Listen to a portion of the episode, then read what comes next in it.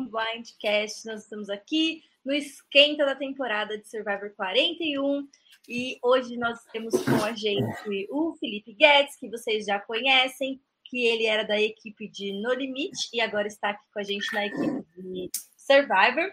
O Juan, que vocês também já conhecem, que está é, dando esse tchauzinho de Miss maravilhoso. E o nosso convidado especial, que vocês também já conhecem, o Felipe Cohen, que já participou com a gente de outros análises de casts. Meninos, começando pelo nosso convidado, se apresentem, deem aí uma boa noite para o povo, falem de vocês um pouquinho. Olá, fãs, boa noite, tudo bem com vocês? Então, assim, basicamente eu assisto reality shows e eu reclamo, então, tipo, qualificações.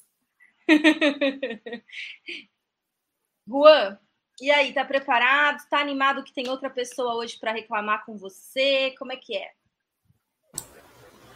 Ah, lógico, tô animado sempre, né? Como eu comentei antes, é sempre bom ter assim um incentivo e aprovação de todos para julgar pessoas conhecidas, né? A gente ama tanto fazer isso, a gente se sente culpado, mas às vezes a gente está aqui para julgar e é isso que a gente vai fazer e arrasar. Espero que o Cohen reclame bastante também junto comigo e a gente não deixe gente, ninguém ó, de pé eu vou reclamar muito, vocês podem ter certeza. Mas daí, tipo, eu fico sempre passado com o povo que vai reclamar de análise de cast, fala, nossa, mas em 30 segundos você fez tudo isso de opinião? Tipo, sim, sabe? Sim. É inclusive que o povo do show quer que eu faça, senão eles não liberariam isso. Então, tipo, sim, em 30 segundos eu criei tudo isso de opinião. Se tiver errado, foda-se. E o Guedes, que já tá mais perto de mim, né, amigo? Você já é mais sweet, você já vai achar todo mundo legal, que todo mundo vai bem, todo mundo é... vai ser o hino da temporada. É exatamente o que eu ia falar. Eu vou ser o switch aí para tentar contrabalancear isso, mas não tão switch, não. Tem algumas pessoas ali que eu já escrevi, tem uns comentáriozinhos ácidos também. Hum. Mas é isso, vamos lá. Muito obrigado pelo convite. Estou muito feliz aí de estar na equipe desse, dessa live aí para Survivor 41. E boa noite para o pessoal que está assistindo ao vivo. Oi, Felipe, Jairo, Pedro, Dilson todo mundo que estiver aí que eu não tiver visto ainda, se alguém faltou um oi. Oi, Marlon. Oi, Cícero. Renan, tudo bom, gente? Muito feliz que vocês estão aqui com a gente. E ó, o Renan já falou ali ó, que ele vai reclamar também. Ele está sedento para ver o, o Coen descer a lenha, o Jairo e o Cícero. Adorei. Muito bom. É... Bom, vamos lá antes da gente começar a live, aqueles recadinhos de sempre. Como vocês sabem agora, nossa equipe cresceu, nossa equipe de Survivor. Então a gente juntou a equipe de Survivor com a equipe de No Limite e agora, além de mim, do Rabone, do Juan e do Danilo, a gente tem o Guedes e o Guto. É... E também, como vocês sabem, nosso Instagram mudou, agora é só Blindcast Underline. Continuamos aqui na torcida para vocês denunciarem o Blindcast Underline, é, o Blindcast Survivor para a gente poder ter essa chance. É... E oi, Will, boa noite. Oi, Queen. Esperarei sobre os comentários na Ive. É, a Ive é uma participante interessante é... e vamos, vamos uhum. chegar lá. Bom, já aproveitem o começo da live. Não percam tempo, se inscrevam no canal e curtam o vídeo para ajudar a gente a impulsionar aqui o algoritmo. E também sigam a gente no, no Instagram e lá no Facebook. Lá no Facebook, pela Tribo Falou, vocês conseguem achar o Blindcast facinho. E lá é legal que você pode fazer comentários maiores, a gente consegue ler os comentários de vocês, depois trazer aqui para a live. É, falando um pouco de como vai ser a temporada, que agora está chegando. A gente vai fazer as lives de domingo nesse horário ou às nove, né? Porque já vai ter acabado The Australian Survivor, então vocês já podem ir separando esse horário pra gente.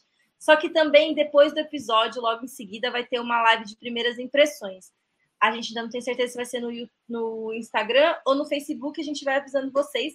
Mas se vocês forem assistir ao vivo, vai ser muito legal, porque aí a gente já faz todo aquele aquela borbulhando de informações na cabeça, a gente vai e resume para a gente ter uma boa conversa sobre o tema da, da temporada. Bom, antes da gente entrar no tema, no tema propriamente dito da nossa live, que é o cast. O que, vocês acharam dessa primeira mudança, dessa primeira coisa diferente que vai ter na temporada, que são os 26 dias ao invés de 39? Quem quiser falando primeiro, vocês vão aí se estapeando para falar primeiro. Eu não gostei. Não, amigo, por quê? O que, que você achou? Só porque você é, é, conservador, gosta que as coisas fiquem do jeito que eram? Ou... Então, não. Conservador não, eu peço respeito, mas é que assim, eu gosto, velho, de tabelinhas e números e as coisas certinhas, sabe? Eu já tenho um pequeno toque quando eu vejo as tabelas normais e tem lá, tipo, aquele cara que ficou em terceiro lugar de Australian Survival e ele jogou 41 dias ao invés de jogar 38. Aquilo ali já dá um faniquito. E daí agora vai dar, tipo, 26 dias, vai ser horrível. Mas, enfim, a gente vê o que acontece. E daí, fora isso, tem um pouco, justamente o aspecto de, tipo, querer que as pessoas se fodam um pouco, sabe? Porque todo mundo que joga Survivor fala que a parte física e ali daquele meio ambiente ali é uma parte que impulsiona muito várias coisas de drama e movimentação. E daí, às vezes, a pessoa surta por causa de um negócio de arroz, mas ela surta porque ela tá ali há 30 dias, não porque ela tá ali há 15 dias, sabe? Então tem algumas coisas ali que a gente pode acabar perdendo mas aí depende muito do cast, sabe? Aquele negócio, cast sendo bom, eles vão entregar em 26 ou 39, então. Mas, a princípio, não é uma. uma que e você, Guedes, o que você achou? Eu concordo com o Felipe, né? Mas, é, de repente, essa questão de ter menos dias façam com que venham jogadas mais rápidas, mais dinamismo de repente, né? Então eu, eu tento ver por esse outro lado, de repente, é, se o cast prometeu o que está prometendo, vai vir, vai vir já a intensidade já nos primeiros dias, assim. Vamos ver. Achei que esse cast foi bem cheio de promessas, né? A gente já vai é, com certeza é dizer que eles não vão entregar nada do que eles prometeram em breve. E você, Juan, você tem alguma impressão forte sobre os 26 dias ou você acha que não faz tanta diferença? Eu acho que no sentido de jogadas ser mais rápido, eu acho que não vai fazer diferença, porque o número de rodadas vai ser a mesma. Então, a velocidade do jogo vai ser o mesmo. O que eu acho que vai influenciar é que eles vão ter menos tempo para soltar, né? Então, isso que eu, fico, eu acho que pode ser um pouco pior. Porque quanto mais tempo eles têm ali, mais tempo de surto, mais coisa pode acontecer. Então, vai ter menos coisa acontecendo, né? Então, eh, eu acho que pode ser negativo nesse ponto. No quesito de gameplay, não acho que vai influenciar o ritmo, porque o ritmo do gameplay vai ser o mesmo. O que vai influenciar é a gama de coisas que podem acontecer vai ser menor, porque vai ter menos tempo. Então vai ter menos tempo de coisa acontecendo, menos surto, menos coisa. É, eles também comentam muito que o ócio é um dos grandes problemas do Survivor, que é um dos problemas que não transparece na tela, né? Porque a beleza, o mato e, e os bichos, a gente está vendo, a fome, a gente vê que eles estão passando por isso. Mas o tempo livre não chega pra gente porque eles editam de uma forma que só mostra o que aconteceu de interessante aí essa falta do que fazer dizem que é bastante estressante, que às vezes leva as pessoas a se precipitarem em movies ou falar o que não devem. Então, pode ser que, que tire um pouquinho desse, desses erros que as pessoas podem cometer por conta de estar lá há muito tempo. E outra coisa que eu também pensei é que talvez se fosse uma, uma temporada de retornantes, os 26 dias faria diferença, porque eles, eles estão acostumados com um ritmo. Quem se adaptasse melhor ao outro ritmo, apesar de não ser as jogadas serem iguais, eu acho que faz diferença assim um pouco no ritmo do jogo. É, ser mais rápido, eles não terem tanto tempo sem fazer nada. Então talvez impactasse mais se fosse retornantes. Então, eu acho que tem um, um pequeno problema em potencial, né? Não sei se é precipitado ou não, mas é que assim, os 39 dias eles sempre colocavam um dia que era o dia das pessoas fazerem nada, né? E daí esse dia eu acredito que seja um dia que acontecia muito social. Então agora eles estão tirando um dia. Então eu acho que para alguns jogadores, principalmente os que dependem mais de social, isso pode acabar afetando. Eles vão ter menos tempo para convencer as pessoas, né? Sim, quem é, quem é tipo aquelas pessoas que têm uma estratégia de chegar no último minuto e falar o que é para acontecer. Ah, lembrei de uma coisa que eu vou esquecer se eu não falar agora. Gente, sem dar spoiler de Survivor Austrália, hein? Quem já assistiu, Ai, quem tá aqui com a gente e não e já assistiu, não vem falar de Survivor Austrália aqui, que ninguém assistiu, a gente não quer pegar spoiler. Depois a gente quer assistir os podcasts bonitinhos sem. Oi, Jean, boa noite. Sem spoiler. É, tá, a gente já falou dos 26 dias, agora vamos para uma outra coisa, que foi assim, o mistério, né? Porque eles falaram que mudou um monte de coisa e que tá muito diferente. O Jeff veio com uma abordagem agora nesse pré-season falando que, tem, que Survivor renasceu, que é um novo começo, que os fãs podem esperar que tá muito diferente, que, que realmente assim as coisas vão mudar de forma inesperada, comparando o jogo com um monstro em um filme de terror, que é uma coisa que tipo pode te atacar a qualquer momento, que, que você não tem tempo de pensar que na hora que o monstro vem você tem que tomar a sua decisão, você vai correr, se você vai enfrentar.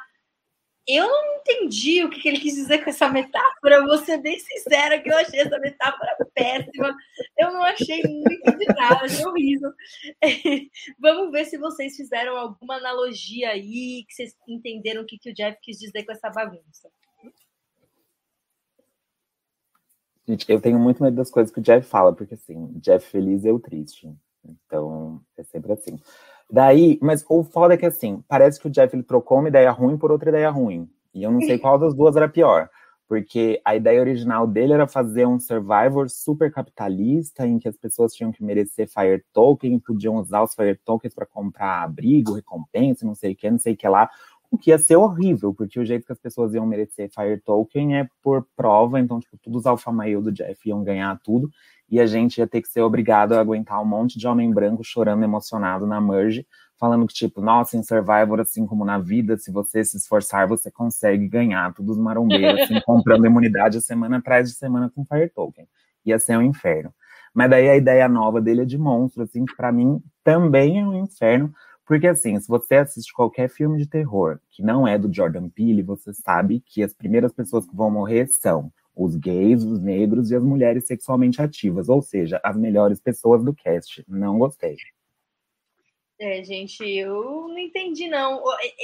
Parece que o que ele falou, né, que ia fazer essa questão, o capitalismo, né, eu até todo mundo elogiou bastante quando os Fire Tonks entraram na jogada na, na, outra temporada. A gente aqui no Blindcast gostou da complexidade que trouxe, foi legal.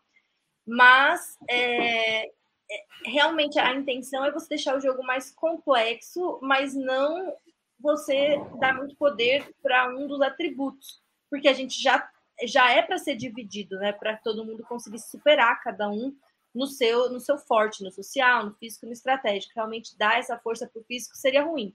Mas o Jeff disse que desistiu dessa ideia porque ele queria que fosse mais divertido, que essa ideia era muito tipo séria. Como que um como que um monstro correndo atrás de você vai ser divertido, gente? Não estou entendendo. Juan, o que, que você acha que é esse monstro? O que, que você acha que vai acontecer? Você entendeu alguma coisa? Ah, pra mim, quando eu ouvi isso de monstro no Survivor, pra me fazer ter medo de filme de terror, seria o Boninho vindo e dirigindo o Survivor, agora dirigindo o limite.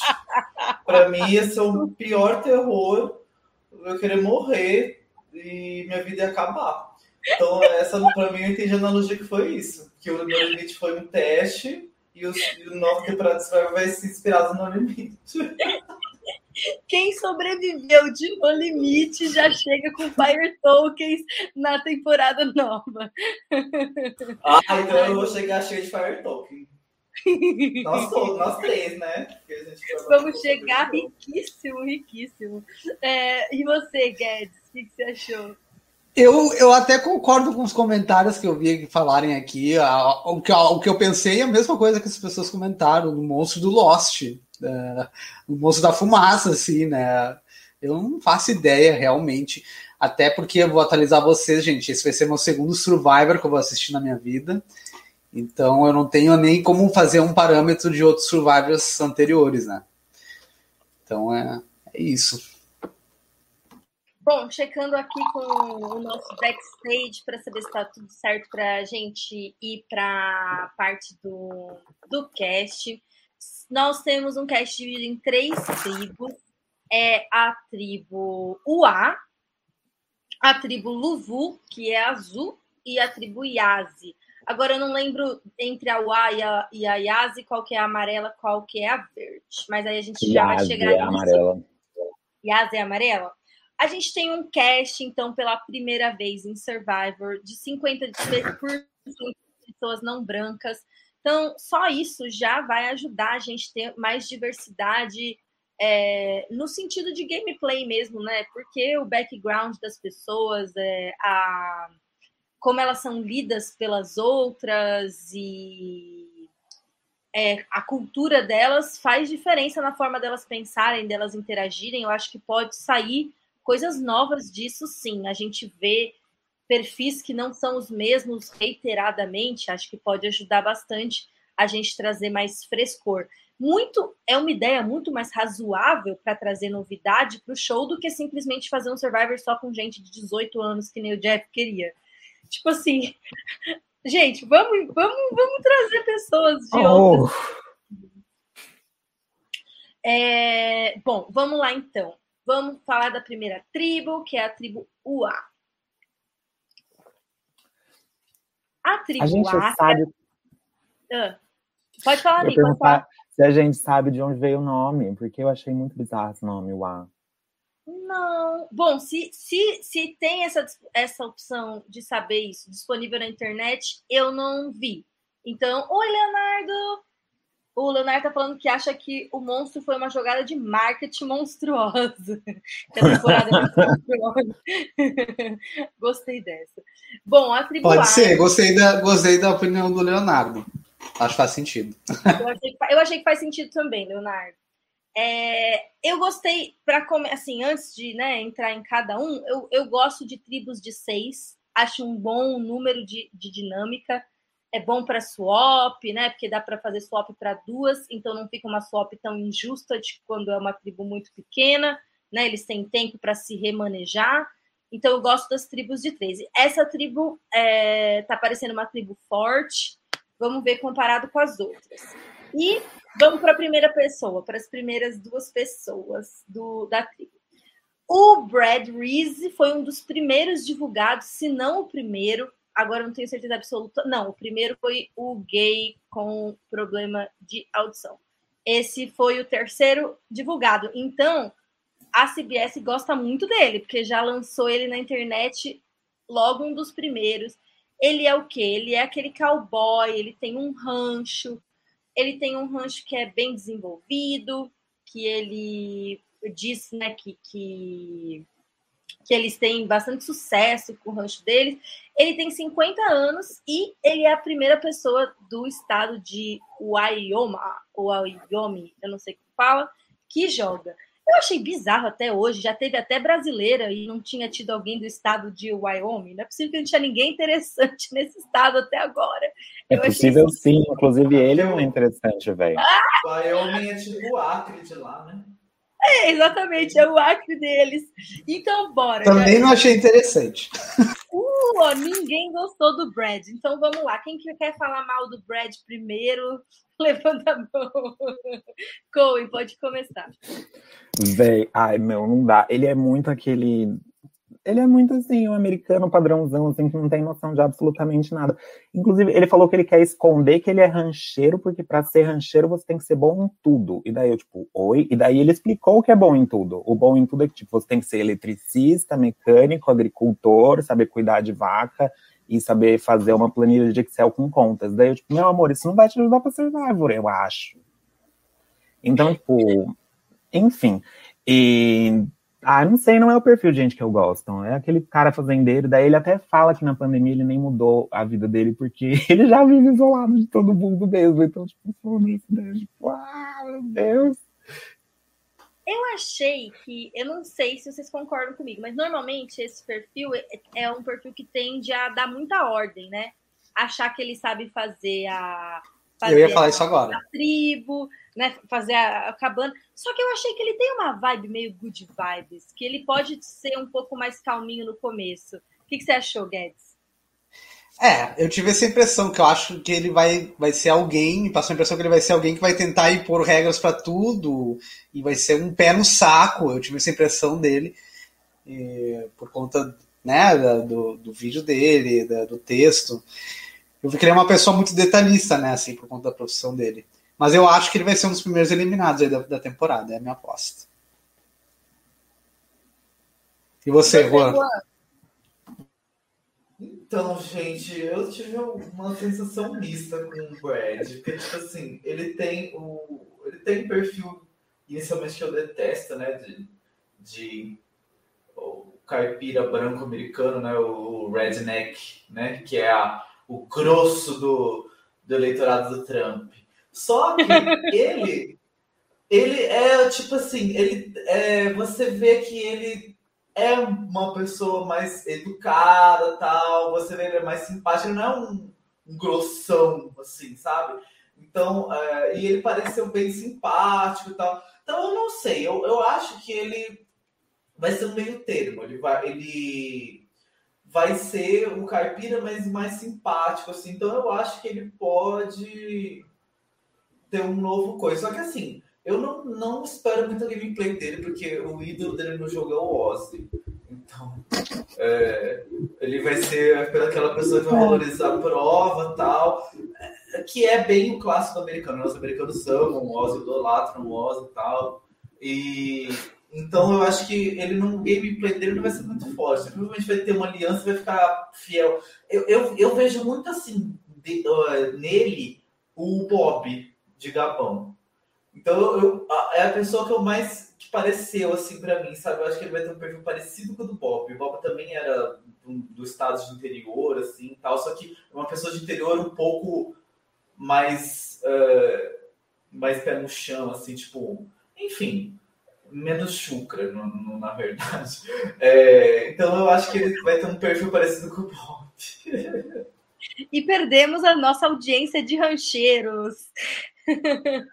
Bom, eu, eu acho que. que não, o que vocês acham sobre os termos físicos dele? Beleza, ele faz todo esse trabalho no sítio dele, mas vocês acham que isso vai traduzir em ele nadar rápido, em ele correr com peso nas costas? Ou vocês acham que ele vai dar uma flopadinha? Olha, eu acho que ele vai conseguir fazer a parte dele, mas de forma geral, eu acho que esse povo tá mais acostumado a dar ordem do que fazer o trabalho mais difícil, né? Então. Eu concordo com o Felipe. Eu acho que ele vai fazer a parte dele, o básico, mas não vai ser aquela coisa, assim, não vai ser aquele challenge beast, digamos assim. Provas mais difíceis, que exigem mais, eu acho que vai ter uma dificuldade aí sim. A nossa segunda pessoa é a Jimmy Chan. Eu acho que ela já deve ter vindo com mais simpatia para o nosso painel. o nosso painel, acho que ela já veio com mais simpatia. Eu gostei dela. Eu achei que no vídeo dela ela escolheu coisas para falar que fazem sentido. Ela falou que as pessoas gostam muito dela. Realmente é isso que você tem que fazer, ser gostada pelas pessoas como a gente repete, cansa de repetir aqui, Survivor é um jogo de popularidade. E ela parece uma pessoa que vai ser agradável na tribo, vai conseguir fazer a parte dela nos challenges, e ela não me parece. E, por exemplo, já comparando ela com o Brad, ela parece ser bem brown ou blue collar, né? Então, se fosse a tribo dividida nesses aspectos, ela e o Brad talvez caíssem juntos. Então, já é uma pessoa que eu acho que ela pode se dar bem que eles vão ter esse negócio de ética de trabalho, que é uma coisa muito comum entre as pessoas blue collar, né? Ela cita o trabalho dela como ela é uma máquina no trabalho e tal. Então deu para ver que ela tem essa, essa questão bem tipo do, do, da ética do trabalho e tal. Então ela vai ser uma pessoa útil na tribo. E eu acho que ela vai se dar bem nessa tribo em particular. Já vejo que ela pode ter conexões. E vocês, meninos, Coen, o que você achou da Jenny Chen? Eu, Pode falar primeiro quem começou, gente. Tá, eu ia falar. É, eu gostei bastante dela, gostei, simpatizei bastante, achei ela bem carismática. Eu acho que ela falou bem a verdade sobre as pessoas gostarem dela, assim, porque assistindo ela, assim, eu, eu, eu nutri essa simpatia por ela, né? Eu acho que ela vai ser muito estrategista também, além do social, e vai aumentar o jogo. Eu acho que ela vai ser observadora também, para sacar aí as jogadas de outros participantes. Eu aposto nela indo bem longe. Então, eu acho que tem umas. Qual é a idade dela, velho? Primeiro de tudo, assim, a gente sabe. Eu só faço pergunta que a gente não tem preparada, né, velho?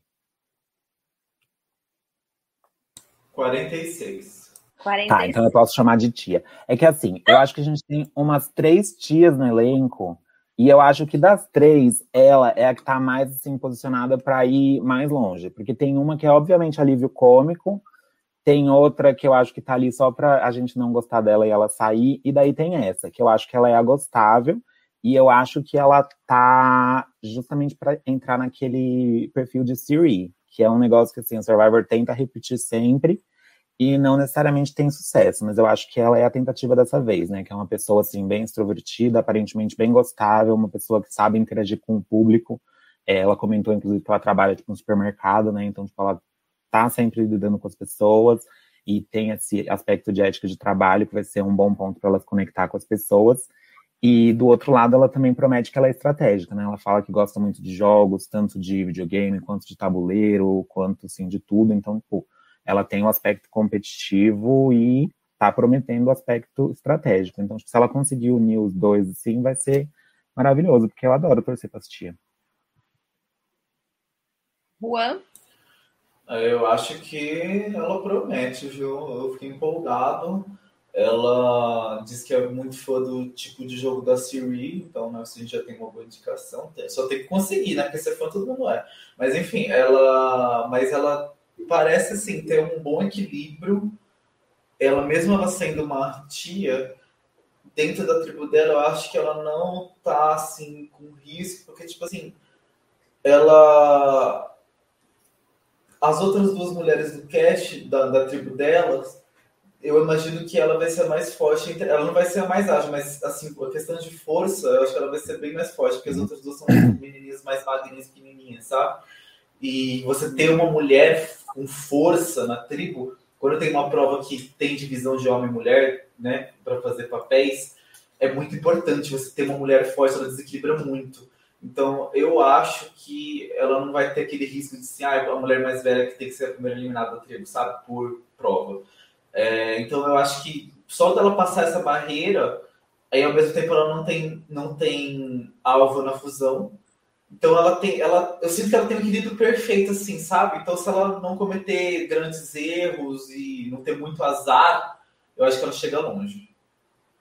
E o, o Jean comentou aqui que ela tem cara de que vai se aliar só com um macho e, tipo, talvez seja o único defeito dela, mas eu acho que ele tem razão. Eu também vejo ela se aliando com, com machos, assim, até talvez para passar desapercebida e, e para aumentar a chance dela de ser lida como mais fraca na fusão, ou enfim, ser um pouco subestimada, vamos dizer, né? Achei é, a gente tem que ver o perfil dela, porque a, ela tem que ver se ela é mais feminista ou não, né? Então, eu acho mas... que, pelo que eu vi no, no, na divulgação dela, ela é. Ela. Não sei se ela é bi ou se ela é lésbica, né? Mas ela namora uma ela mulher. Namora uma mulher, né? Então, eu não sei, talvez ela, ela tenha aí um pouco de girls, girl power. Então, nela, mas né? depende, né? né? Tem, tem lésbica que tem mais afinidade com homem, e tem lésbica que é mais feminista que odeia homem e fica mais com mulher. Então, tem que ver qual perfil mais que ela vai ter, né? Eu sei, tô generalizando, é. não me julguem, mas assim, não, mas é, a gente, a gente tem que generalizar, a gente não conhece, a gente tem que né, usar essas coisas básicas para tentar tirar alguma conclusão, é o que dá para a gente fazer. Beleza, vamos para os próximos dois da tribo UA, que é a tribo verde. E temos o jogador mais novo da temporada. É um jogador que nasceu depois que Survivor já tinha começado. Ele nasceu no ano 2001. Ele tem 20 anos, é o Jairus Robson. Eu adorei o Jairus. É, tipo, eu acho Jairus. engraçado nomes que são no plural, assim, eu acho tudo. O Jairus, que na verdade ele, eu acho que ele se auto-chama de, de JR, alguma coisa assim, JZ, enfim, um, uma sigla aí que, que ele não atende pelo nome de Jairus. Eu gostei do vídeo do Jairus, eu achei que ele o que ele falou sobre ter sido de uma família de militares, ele mudou muito para lá e para cá, ele teve que se adaptar por causa disso, e que uma das constantes da vida dele foi Survivor. Então ele é um fã do show, ele conhece o show. Eu achei que ele é genuinamente simpático, igual a gente teve aquela, aquela sensação com a, com a Jenny. Eu também senti isso dele. Achei ele carismático na hora de falar. É, só que ele não tem aquela cara de tonto, tão tonto, que nem o outro menino que a gente vai ver que tem o mesmo perfil que ele mais pra frente, o loirinho Surfer Dude. Acho que ele tem uma cara, ele passa uma vibe mais confiável, mais calmo, mais sereno. Eu achei que ele tem cara daquela pessoa que pode ser um aliado muito fiel, mas não vejo cara de winner, o winner potential para ele não. Porque para alguém com 20 anos ganhar no final, eu acho que a pessoa tem que ter jogado um jogo muito bom. E não e se e esse é outra pessoa que citou Ou tem que ter um drama muito bom. É, mas esse aí eu acho que não tem drama não, não sei, não, não, não vi. O ele também citou o Ozzy como um dos favoritos, ele ele disse que deixa o cabelo crescer por causa do Ozzy e do Malcolm. Então assim, um passinho para trás, né? Eu gostei dele, mas como citou o Ozzy, eu fiquei meio assim. Mas às vezes ele citou o Ozzy só porque sabe que o Jeff gosta e queria um airtime. Pode ser, eu faria o mesmo. O que, que você achou, é, Cole? Ai, velho, eu não curti muito ele, não. É porque, assim, a, junta o combo, né, dos participantes que ele prefere com, assim, o, o, eu não consigo pensar em participante mais novo da história sem pensar naquele Will de Generation X e Millennials, que ele basicamente não existiu no jogo até o episódio que ele saiu, enfim. E, enfim, são muitos impeditivos, né? Mas o lado bom para ele é que qualquer coisa que ele fizer já vai ser surpreendentemente pro positivo para mim. Então, vamos lá, Jairos. o lado bom é que ele não tem como decepcionar, porque a expectativa Exato, é muito baixa. É. Um de vocês dois tem expectativa mais alta pro Jairos aí? Juan, Felipe? Eu. Eu vou contrariar aí o meu xará, eu, eu tô apostando muito nele, eu acho até que ele chega na final, assistindo a vinheta dele, assim. É. Eu me passou a impressão que ele é um, vai ser um jogador bem completo, mas tentando passar a impressão para os outros do que ele falou, né? De ser o bro subestimado. Não sei se você se lembra dele comentando isso na vinheta, né? É, eu acho que ele chega na final, mas eu, eu acho que ele não vence, não. Ele pode até chegar na final, mas acho que vencer não, não é para ele. Olha, eu gostei bastante dele. Eu achei ele belíssimo, achei ele o homem mais bonito do cast. É... Eu achei uma coisa muito interessante dele é que ele se mudou muito a vida toda, né? Ele falou que nunca morou mais de três anos num lugar. Então, isso. E ele cresceu assim. Então, isso é uma coisa que, tipo assim, toda hora ele mudava de escola, você tem que se adaptar a pessoas diferentes, lugares diferentes. Isso para Survivor é muito bom. Então, assim, é verdade. Ele vai chegar, ele vai chegar no cast com um monte de gente estranho para ele, é uma coisa que ele já fez isso na vida dele 30 mil vezes, sabe? Então, vai uma SOP, ele já fez isso 30 mil vezes na vida dele. Então, eu acho que isso é uma vantagem muito forte. E ele tem exatamente essa vibe assim, você olha para ele e você fala, esse cara é gente boa, esse cara não sei o quê. Então, eu acho que. E, e assim, ele parece ser fã do programa. É, ele não parece ser fã do Ozzy só é, pelo, pelo gameplay físico do Ozzy. Ele pareceu ser fã de Ozzy de Mal, Malcolm pelo estilo deles. Então, assim, por isso, para mim, não passou uma coisa negativa. Então, eu acho que ele tem capacidade de ser estratégico, sim. Eu acho que ele vai ser um jogador social muito forte. E se ele saber aplicar estratégia em cima disso, eu vejo ele chegando muito longe, porque ele vai ser um jogador que vai todo mundo gostar, que ninguém vai ver ameaça, e aquele jogador que vai ficar por trás do pano controlando tudo e ninguém percebendo, se ele conseguir, né, se ele tiver a parte estratégica. Mas eu acho que ele tem muito potencial. É, também tô. Super concordo também o, o, o Cohen acabou ficando sozinho na ilha nessa que eu, o Juan e o Felipe achamos que ele tem boas chances de ir bem. O Jairo aqui comparou ele com o U, falando que o U também era gente boa, mas era chacota. Mas eu acho que ele tem esse perfil de, de ser aquela pessoa que chega na final para perder mesmo. Não, não por ser o GOAT, mas por ser o braço direito da pessoa que vai ganhar. Eu vejo ele como leal, e, e, como uma pessoa fácil de conviver, então que, que terá alianças firmes. E agora vamos para a nossa Verdade. gay. A gay, o Ricardo Foyer, chique, achei chique. Ele, ele é, esqueci a profissão dele, peraí, deixa eu olhar aqui rapidinho, colar na pauta. É a aeromoça, é... amiga. Ah, aeromoço! Igual o Juan. E ele tá. Ele já tem um filho. Você não é aeromoço, amigo? Você só trabalha no avião, mas sem ser aeromoço? Ah, depois você explica melhor quando chegar essa vez de falar. E ele já tem um filho com o marido dele. Achei tudo, achei bem legal, né? Tipo, querendo ou não, sempre é legal quando a gente vê, tipo, as pessoas é, LGBT falando na, na TV sobre a família delas, né? Sobre criar as famílias delas, sabendo para qual público o Survivor alcança lá nos Estados Unidos, eu acho que sempre é bom. E é, realmente, assim, uma outra coisa legal sobre ele é que ele, o cast dele não é por ele ser gay, né? Ele é uma personalidade bem interessante, complexa. Ele passa uma vibe meio vilão. É, ele diz que ele, que ele é social e tal, e que ele tem muito self-awareness, né? Que ele é muito consciente de como ele é visto pelos outros. Não senti isso. Eu acho que ele, ele não é. Eu achei que ele passa uma vibe arrogante.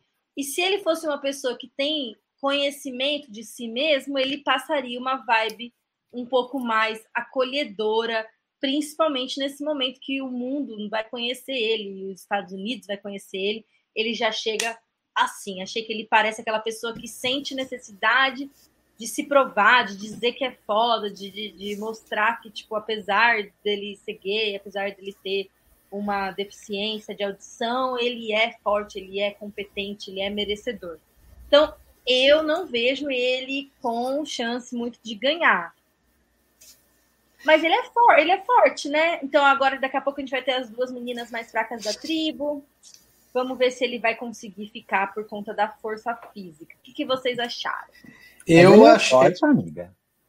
Você achou ele forte? Não eu achei ele forte, mas talvez eu só tenha visto a imagem dele fortinho, eu achei ele forte. Eu concordo contigo, Biga, dessa parte da, de arrogância, eu também tive essa impressão. Confiante demais, né? Ou, ou confiante demais, né? Poderia, poderia se dizer. Mas ele é um bonito, com certeza ele é bem bonito. Ele é um padrão, mas que ele não quer passar essa imagem, né? Ele quer fugir dessa imagem, ele deixou claro na vinheta dele. Eu acho que pode ser um erro ele querer se basear em ganhar só provas para se manter no jogo, a partir da fusão. Ele falou isso na vinheta, né? Ah, chegar na fusão eu vou focar nas provas. Acho que tem que, tem que buscar as relações, buscar as outras coisas aí. Eu sinto uma vibe de intrigueiro nele. Eu acho que ele vai causar. Sinto muito isso. Mas eu aposto que ele não chega na final. Acho que ele nem chega na final. Ele vai ser eliminado antes de chegar na final. É minha aposta. Também acho. Ah, não, finalista não vai ser. Mas assim. Eu acho que ele tem potencial para ser meio que aquela pessoa sem noção da edição, sabe? Tipo a Deb da vez. Porque assim, ele falar que ele é. que ele passa uma vibe de approach, é boa assim, simpático e tal, as pessoas lá. Meu amor, eu acho que não. Porque, primeiro de tudo, o nome dele já parece que é nome artístico. Ele já não tem credibilidade no nome, que eu acho que o nome dele não é esse. É alguma outra coisa e ele fez nome artístico. Então já começa com pontos negativos. Daí depois disso, o jeito que ele fala é aquele tipo de pessoa que você tipo fala assim, daí assim que ele vira de costas, você vira pra pessoa que tava do seu lado ouvindo e dá risada junto. Falou, tipo, o que, que esse louco tá falando? O que eu acho que tem muito potencial para televisão. Então, tipo, o casting dele é ótimo, mas eu não vejo ele assim com potencial para ser um bom jogador e tal, mas um bom personagem, sim. Vocês acham que ele entrou, ele entrou nessa, nessa na divisão de não brancos como não branco? Ele é latino. Ele Sim, é lá, é, lá para os americanos ele é latino, né? É. E o Jairo comentou aqui que ele vai ser o latino que está causando caos no campo. Então, tipo, ele é a nossa Hebe Maria da vez é, e vai ocupar aí o, o loud, o lugar de meio loud, assim, não sei. E você, Juan? Ai, bom, gente, olha, eu tive muitas primeiras impressões, porque. Bom, ó, ele, ó, ó, só, só você somar as coisas. Ele é comissário, eu conheço essa raça. Ele, conheço essa raça! Ele. Se, gente, olha, pensa, ó, que tipo de pessoa que se apresenta, e aí quando ela se apresenta e fala assim, ah, fala aí suas características. Aí fala assim, ah, eu sou tal, sou bonito, sou... Gente, quem diz eu sou bonito como característica? Uma pessoa extremamente egocêntrica e é comissário. Os, os comiss... Gente, os comissários, eles têm é, uma coisa egocêntrica. Não todos, óbvio, tem comissários super gente boa, mas tem muito comissário que se acha que é insuportável, chato. Só de. Esse, esse cara abriu a boca com duas frases, eu já peguei o perfil de comissário chato dele. Então, é, esse, é a vibe dele. É, essa gay vai ser insuportável de chata, egocêntrica. É, a estratégia dela indo pro jogo é uma bosta. Que, que estratégia é essa? De, ai, vou ganhar todas as provas. Que estratégia é essa? Então, assim, eu. Exatamente! Eu acho, é, ridículo. Então, assim, eu, assim, eu acho que vai ser um personagem interessante. Vai ser tipo um Colton aí, que vai gerar muito entretenimento no começo. Mas não vai longe, porque a estratégia dele vai ser uma bosta a tribo vai passar a não suportar ele depois do tempo que ele vai, enfim, você se importar, porque, olha só, eu não suportei um minuto de vinheta dele. Então, é, eu acho que ele vai sair cedo, mas eu acho que ele vai gerar muito conteúdo. Mas eu acho que não tem chance nenhuma de vencer. Sim. Então, eu tenho mais coisa que eu olhei aqui, que eu anotei e eu não falei, mas tem mais motivo para falar mal dele. Tipo, ele fala lá que ele é o doido das listas, que ele ama fazer lista, que ele é muito metódico, que ele é muito controlado. Ou seja, gente, ele vai surtar, sabe? Ele vai surtar. Pode ser por causa da quantidade do arroz, pode ser porque ele levou um blind, pode ser porque alguma mulher da tribo não colocou uma peça do quebra-cabeça no lugar que ele mandou ela colocar a peça do quebra-cabeça, mas ele vai surtar. Então, tipo, por favor, Ricardo, é a única coisa que a gente está esperando de você. E para completar, ele tem um outro drama que não é necessariamente drama, mas pode ser drama, mas então, uma coisa muito complexa, que é tipo, o marido dele é trans e está grávido do filho. E daí o nascimento do bebê está previsto para uma semana depois que ele voltar de Survivor. E daí ele quer esconder isso dos outros participantes, porque se ele está disposto a possivelmente perder o nascimento do filho, é porque ele está disposto a tudo no jogo. Então, tipo, eu achei que ele é uma pessoa que realmente pensa muito a respeito da vida dele tipo o Adam deixando a mãe dele na beira de morte para ir jogar Survivor, né, gente?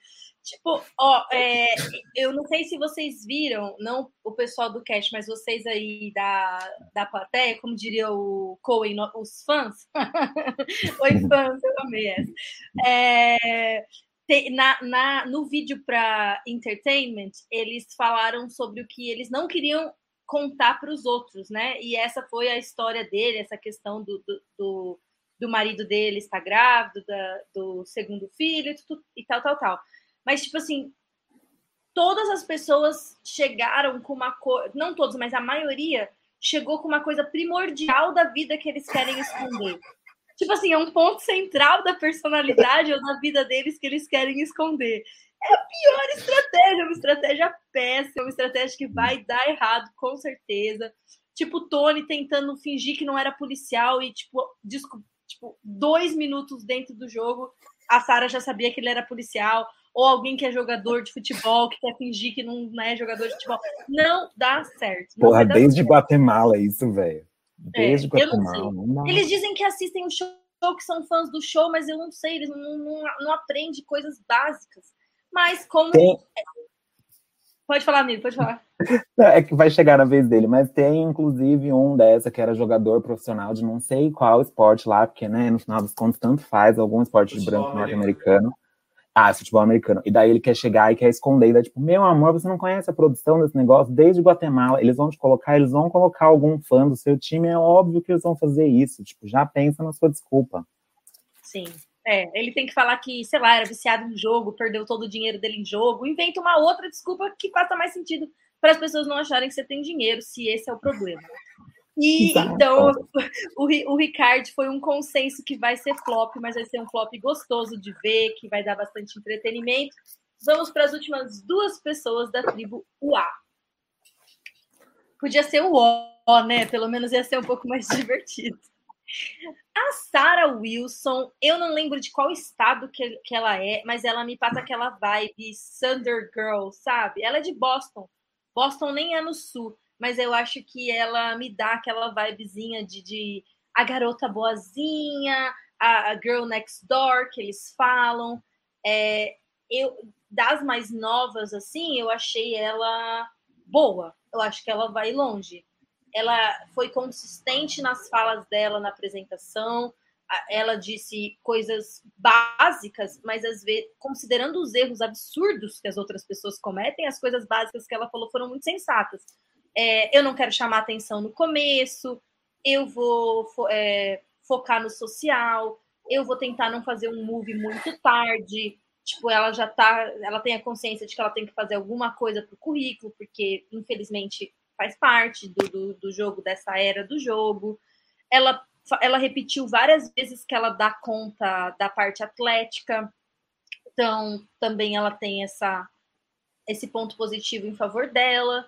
Eu acho que ela me parece uma pessoa que é muito difícil de sair no começo.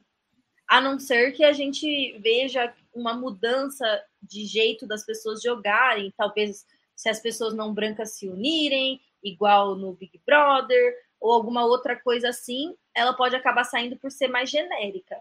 Mas no grande esquema das coisas, ela é o tipo de personagem que costuma ir longe, ela não incomoda, ela não atrapalha, ela não é um risco. Então ela me parece uma pessoa que vai, vai ser bem, vai, vai ir bem no jogo. Eu posso falar? Pode, eu, amigo. Eu, eu gostei da Sarah, gostei bastante, assim como, como a, a Jeannie, né? Eu acho que o carisma dela vai cativar as pessoas aí. E assim como a Aliana, a gente não, não chegou ainda nela, já vou me adiantando. Eu acho que ela vai para passar a impressão de ser inocente, mas fazer umas jogadas legais aí no Survivor 41. Eu não acho que ela vai ser finalista, mas eu acho que ela vai longe e vai surpreender bastante a gente. Essa é a impressão que eu tive da Sara. Véi, pra mim ela tem cara de aleatória número 2, que fica under the radar até o episódio de Double Boot na Merge e sai na primeira metade.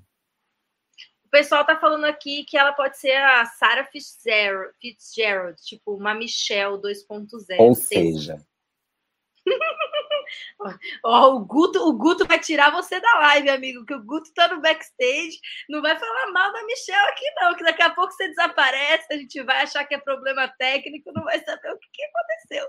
Mas aqui nesse podcast, Michelle é uma grande, uma grande questão. Mas eu não senti Ai, gente, olha, que pena pro podcast, velho, mas Até, amigo, mas eu, eu também senti sim a vibe Michelle dela. Eu não acho que ela.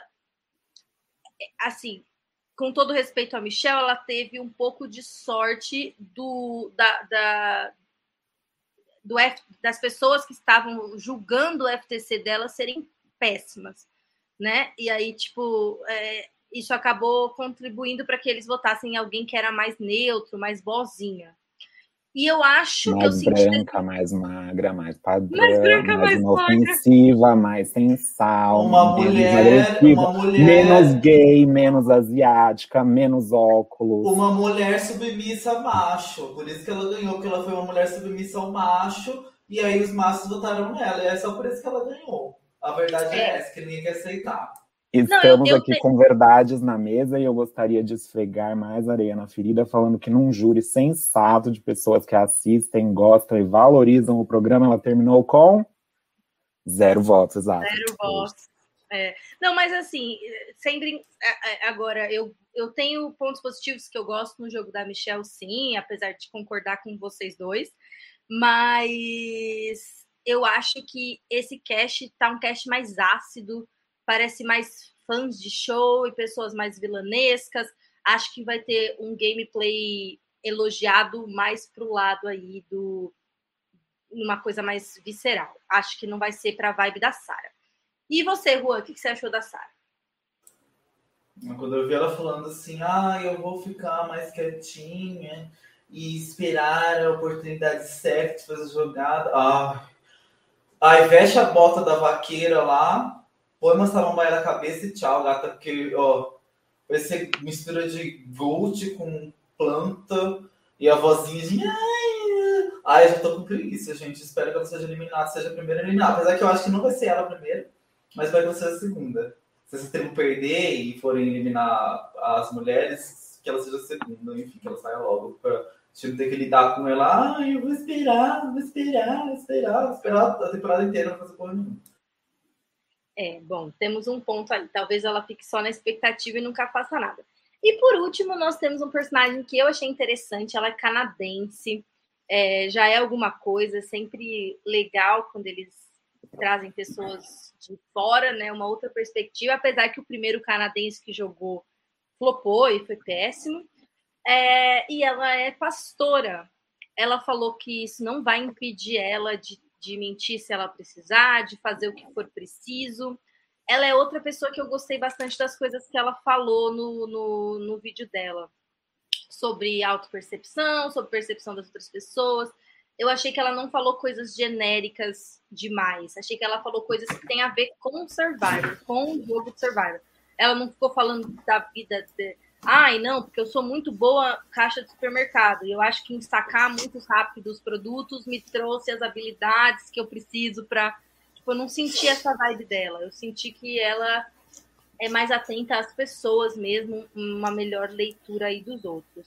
Não temos um bom track record de pastores em Survivor. Pastores é tipo jogador de futebol costumam ir meio mal, né? A nossa a pastorinha de Millennials versus Gen X teve um movie, ela, ela causou, ela rendeu um episódio, mas depois ela flopou. E o que, que, vocês acharam da Chantel? O que, que você achou? Odiei. Odiei. Véi, não, eu não acredito ainda que você falou que ela falou coisas boas, do tipo, cadê? Where are they? Porque eu não achei, velho. Inclusive, eu anotei algumas coisas que eu anotei só em caplog, assim, pastora, já é o bastante, tipo, whoops, whoops, whoops, talvez não, não gosto. Porque basicamente ela dedica a vida dela a fazer lavagem cerebral nas pessoas, velho. Como que você se orgulha disso? Não, não dá. E daí, além disso, teve aquela, ah, um vídeo que eu vi do, no, que a repórter estava perguntando como que as pessoas prepararam para Survivor. E daí, o que, que ela respondeu? Livros de colorir, ler a Bíblia e tirando momentos introspectivos para contactar o seu verdadeiro eu interior. Ou seja, eu odiei, velho. Eu odiei. Eu não achei nenhuma qualidade nela até agora. Eu acho que tá um pouco enviesada essa opinião aí, mas ok. E você, Guedes? Eu vou discordar novamente do meu amigo Xará, Felipe, que eu gostei bastante da Chantel. Eu, me pareceu que ela tem uma personalidade forte, bastante focada. Essa questão da, dela ser observadora, acho que ela vai usar muito a favor dela, acho que ela vai ser muito esperta, vai perceber vários moves aí, vai, vai se movimentar. Eu acho que ela chega longe no jogo, mas eu não acredito que, que não chegue na final, não. Acho que ela vai ser uma ótima jogadora. Tô apostando na Chantel. Guan?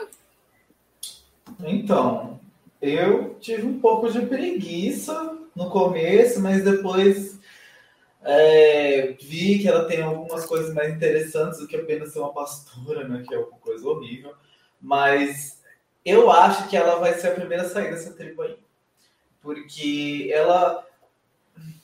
Ela não tem. Ó, a não ser que tenham pessoas religiosas nessa tribo que acham que, tipo, Deus vai achar ruim se eliminar a pastora primeiro. Caso contrário, eu, ela vai sair primeiro, porque a, é, ela não tem que agrada homem pelas coisas que ela falou. Então eu não acho que ela vai se dar bem com nenhum dos três homens da tribo. Então ela já tem metade da, da tribo querendo tirar ela.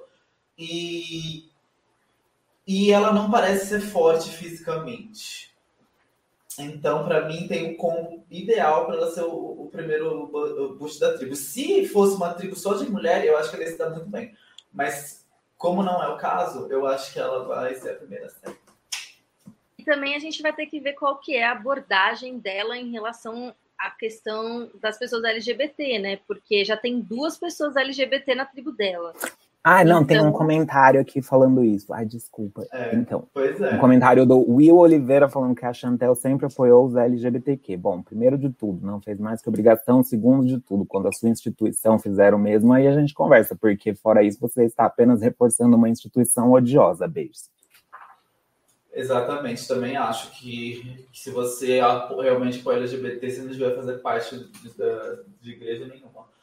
É, enfim, a Bia caiu. E é isso, né? Vamos. vamos estamos pra, sem hosts. É, estamos sem host. Vamos então para a próxima. Acabou essa tribo? A gente vai fazer. Acabou essa tribo. Querem, querem, vamos só dar um palpite de quem você acha que vai ser o first, first de cada tribo? Vamos. Vamos lá. Ah, fast food dessa tribo, o que vocês acham? Eu já falei que eu acho que vai ser a Chantel. Vocês. Chantel ou Ricardo. Eu acho que vai ser o Brad. Ah, Vai ser o Brad. Olha, opiniões ali diferentes. Então vai. Gente, gente, vocês viram, já, já que voltou na foto, vocês viram que engraçado? A Dini já tá com a camisa de 20 dias no jogo. Toda suja, fu- fudida a camisa dela, vocês viram? É tá verdade. limpinho, ela, tá ela parece que tá no jogo. Faz, não, a Lenda, a Lenda já entrou antes, já tá no clima. Amiga, a Leida esfregou a camiseta na tela pra ter uma experiência mais Survivor desde o começo, sabe? Juan, você é, É, muito sim. engraçado, amigo. Sério. Sensa- Sensacional. Vocês já, já falaram o, o- Já. quem que vocês acham que vai sair primeiro, né? É, Sim, só- falta só- você. É, faltou falta você. você. Mas quem que vocês falaram? Eu quero colar. Eu falei, eu falei o Brad. Eu O falei Brad. Chantel. Sem colar. E você, é, Guedes? Brad. Ih, então cada. Duas pessoas falaram Eu fico- Brad, né? Não, o Cohen, o Cohen falou. Eu, é, eu fiquei entre a Chantel e o Ricardo. Hum, eu tô achando que essa tribo vai ser uma tribo mais good vibes. Então, talvez o Ricardo é, destoe um pouquinho. Então, eu acho que eu também chutaria ele. Mas quem eu queria que saísse é a menina branca padrão genérica. Que eu já até esqueci o nome dela, sendo que a gente acabou de Sara. falar. É Sara. Sara, Sara. O nome dela é genérico, gente. Pelo amor de Deus. Tá vendo? Eu- eu São gostaria que a Sara- baiazinha. E então vamos para a próxima tribo, que já deu quase uma hora de live, a gente só fez uma tribo, ou seja, como que a gente vai fazer as próximas duas tribos num tempo razoável? Eu Não sei, mas a gente vai tentar. Vamos para a tribo Luve, Luvo, Luvo, azul, achei a buff bonita, a gente já viu o cara lá de Arrow usando a buff azul hoje, não sei, estava circulando nas redes Survivoristas do Facebook, aquele cara lá super famoso que gosta de Survivor. Quem sabe vem aí o Survivor é, com a Cia, o, o cara lá do, do que gosta de fazer filme da vovozona, e aí todos esses famosos que o Jeff ama, o Mike White volta, vai ser uma beleza. E vamos lá, Tribo Luvo. Quem é o nosso primeiro da Tribo Luvo? Veremos em breves instantes. É o Danny McCray. O Danny McCray é o nosso atleta. Ele disse que durante a pandemia, trancado em casa, ele ficou assistindo Survivor que nem maluco. Então ele me parece fã, mas aquele, assim, um fã novo. Acabou de descobrir o gosto dele por Survivor, que inclusive pode ter vindo depois do convite para jogar ou depois da inscrição para jogar. Mas eu senti a vibe de que ele curtiu. Ele é bastante atraente, pelo menos na minha opinião. E eu achei que, que dos jogadores de futebol americano que mostram pra gente, ele pareceu realmente simpático. Eu achei que ele foi agradável no vídeo e é que é difícil a gente não esperar flop porque a gente tem muitos anos de treino de flop. A gente só teve um jogador que foi um pouco melhor, que é aquele da temporada Philippines do Penny, Pe- que jogou com o Penner, que ele até despontou ali como podia ser alguma coisa e depois acabou retroagindo, mas ele foi o que foi melhorzinho aí dos jogadores profissionais. E agora temos o Danny McCray. O que, que vocês acharam do Danny? Ai, velho, eu gostei do, das coisas do perfil dele, mas realmente tem muita coisa contra ele, assim, historicamente, né? Mas vamos ver. Ele é a única pessoa da Wikipédia que tem uma página com o nome próprio. Então, pô, eu acho que a chance dele querer se fazer de desconhecido vai ser bem difícil, mas parece que esse é o plano original dele. Então, ai, boa sorte. E vocês, meninos? Ah, eu gostei dele, assim. É, eu posso, posso usar como referência no limite? Tem problema? Já que eu não tenho como Pode. usar referência Survivors? Tá. Então, eu senti uma vibe dele igual que eu senti ini- antes de começar o No Limite do Zulu, mas que o Zulu não cumpriu, né? Não lembra lá quando a gente fez a análise. Eu acho que ele vai querer. Vai ser um, um dos maiores estrategistas, que eu tenho essa impressão, pelo que eu assisti.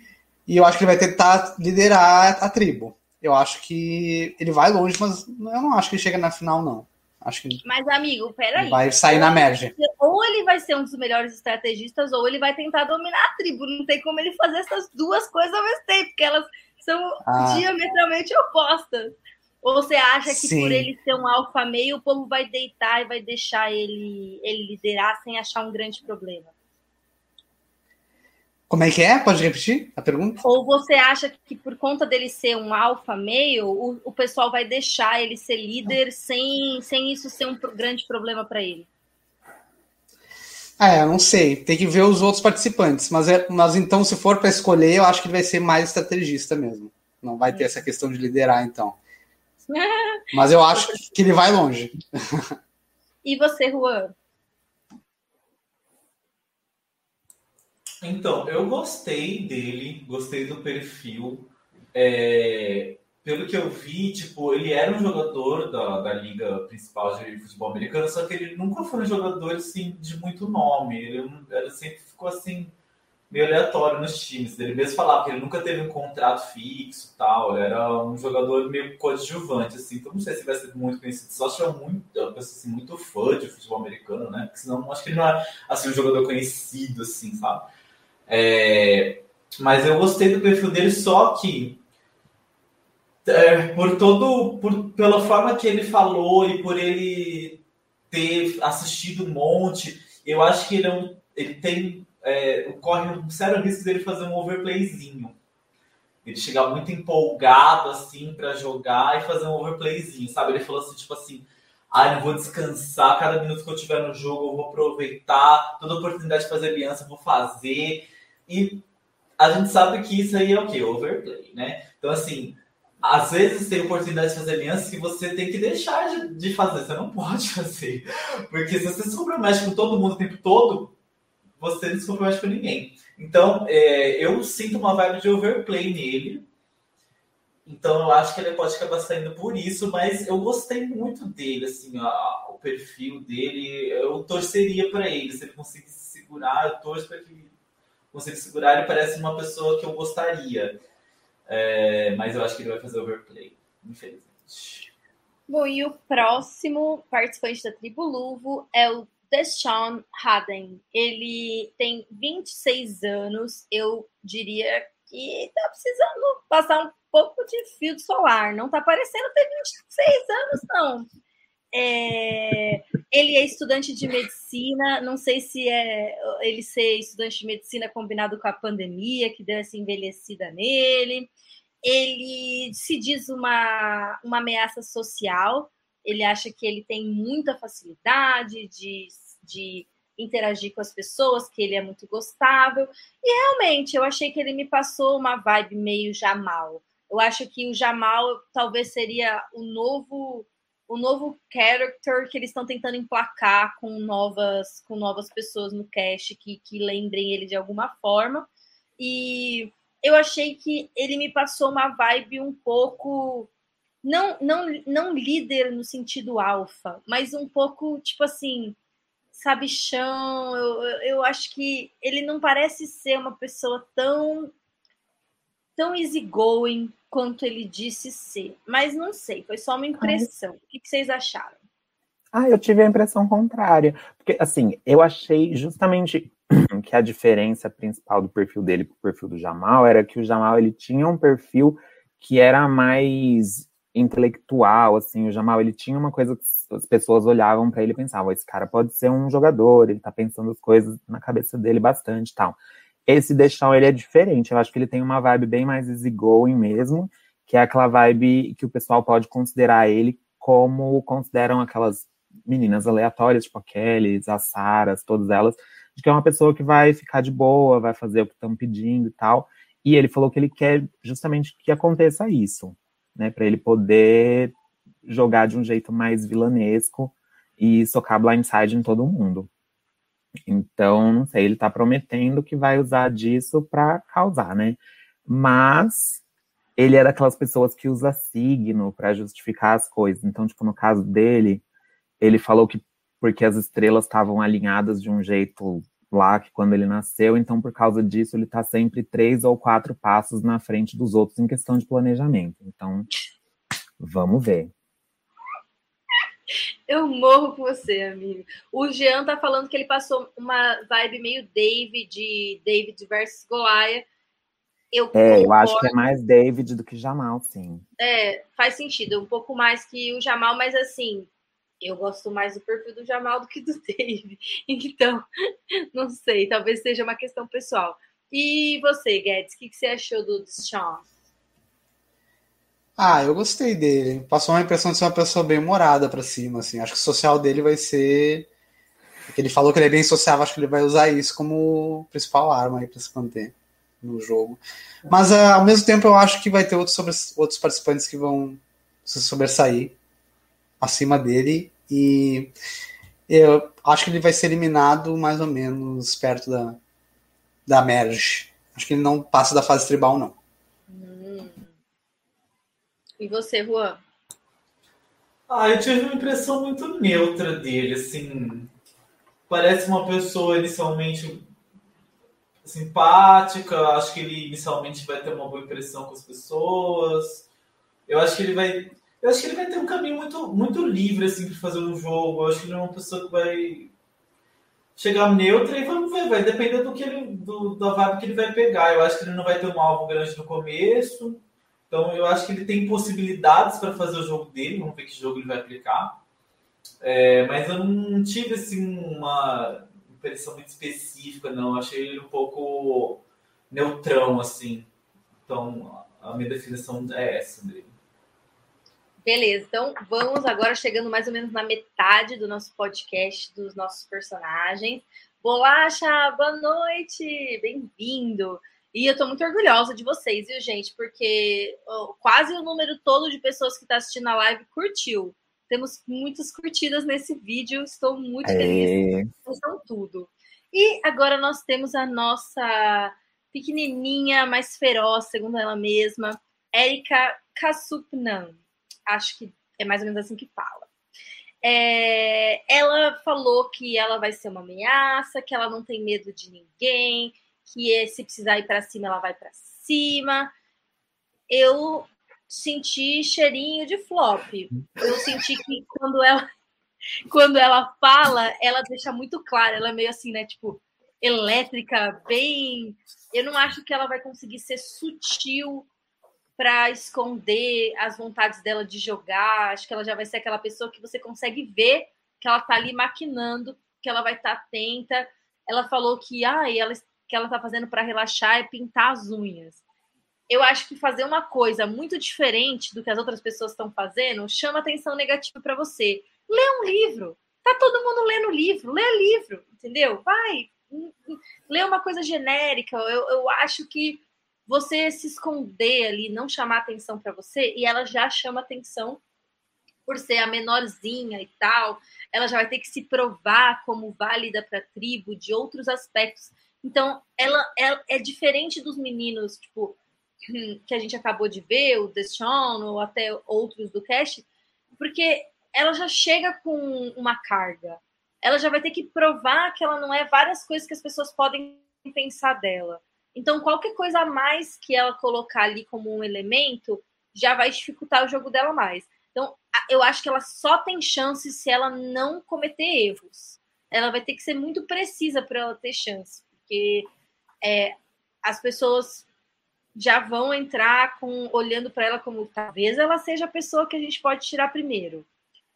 Porque vamos combinar, gente. A gente que joga Survivor Online sabe que a gente a primeira coisa que a gente faz quando a gente é sorteado numa tribo é olhar se tem um FB óbvio para a gente poder tipo sondar os outros para ver se todo mundo concorda com aquela pessoa saindo para não ser você. Véi, então, ela, assim, ela parece fofa, mas o flop vem a galope também, gente, porque não tem condições.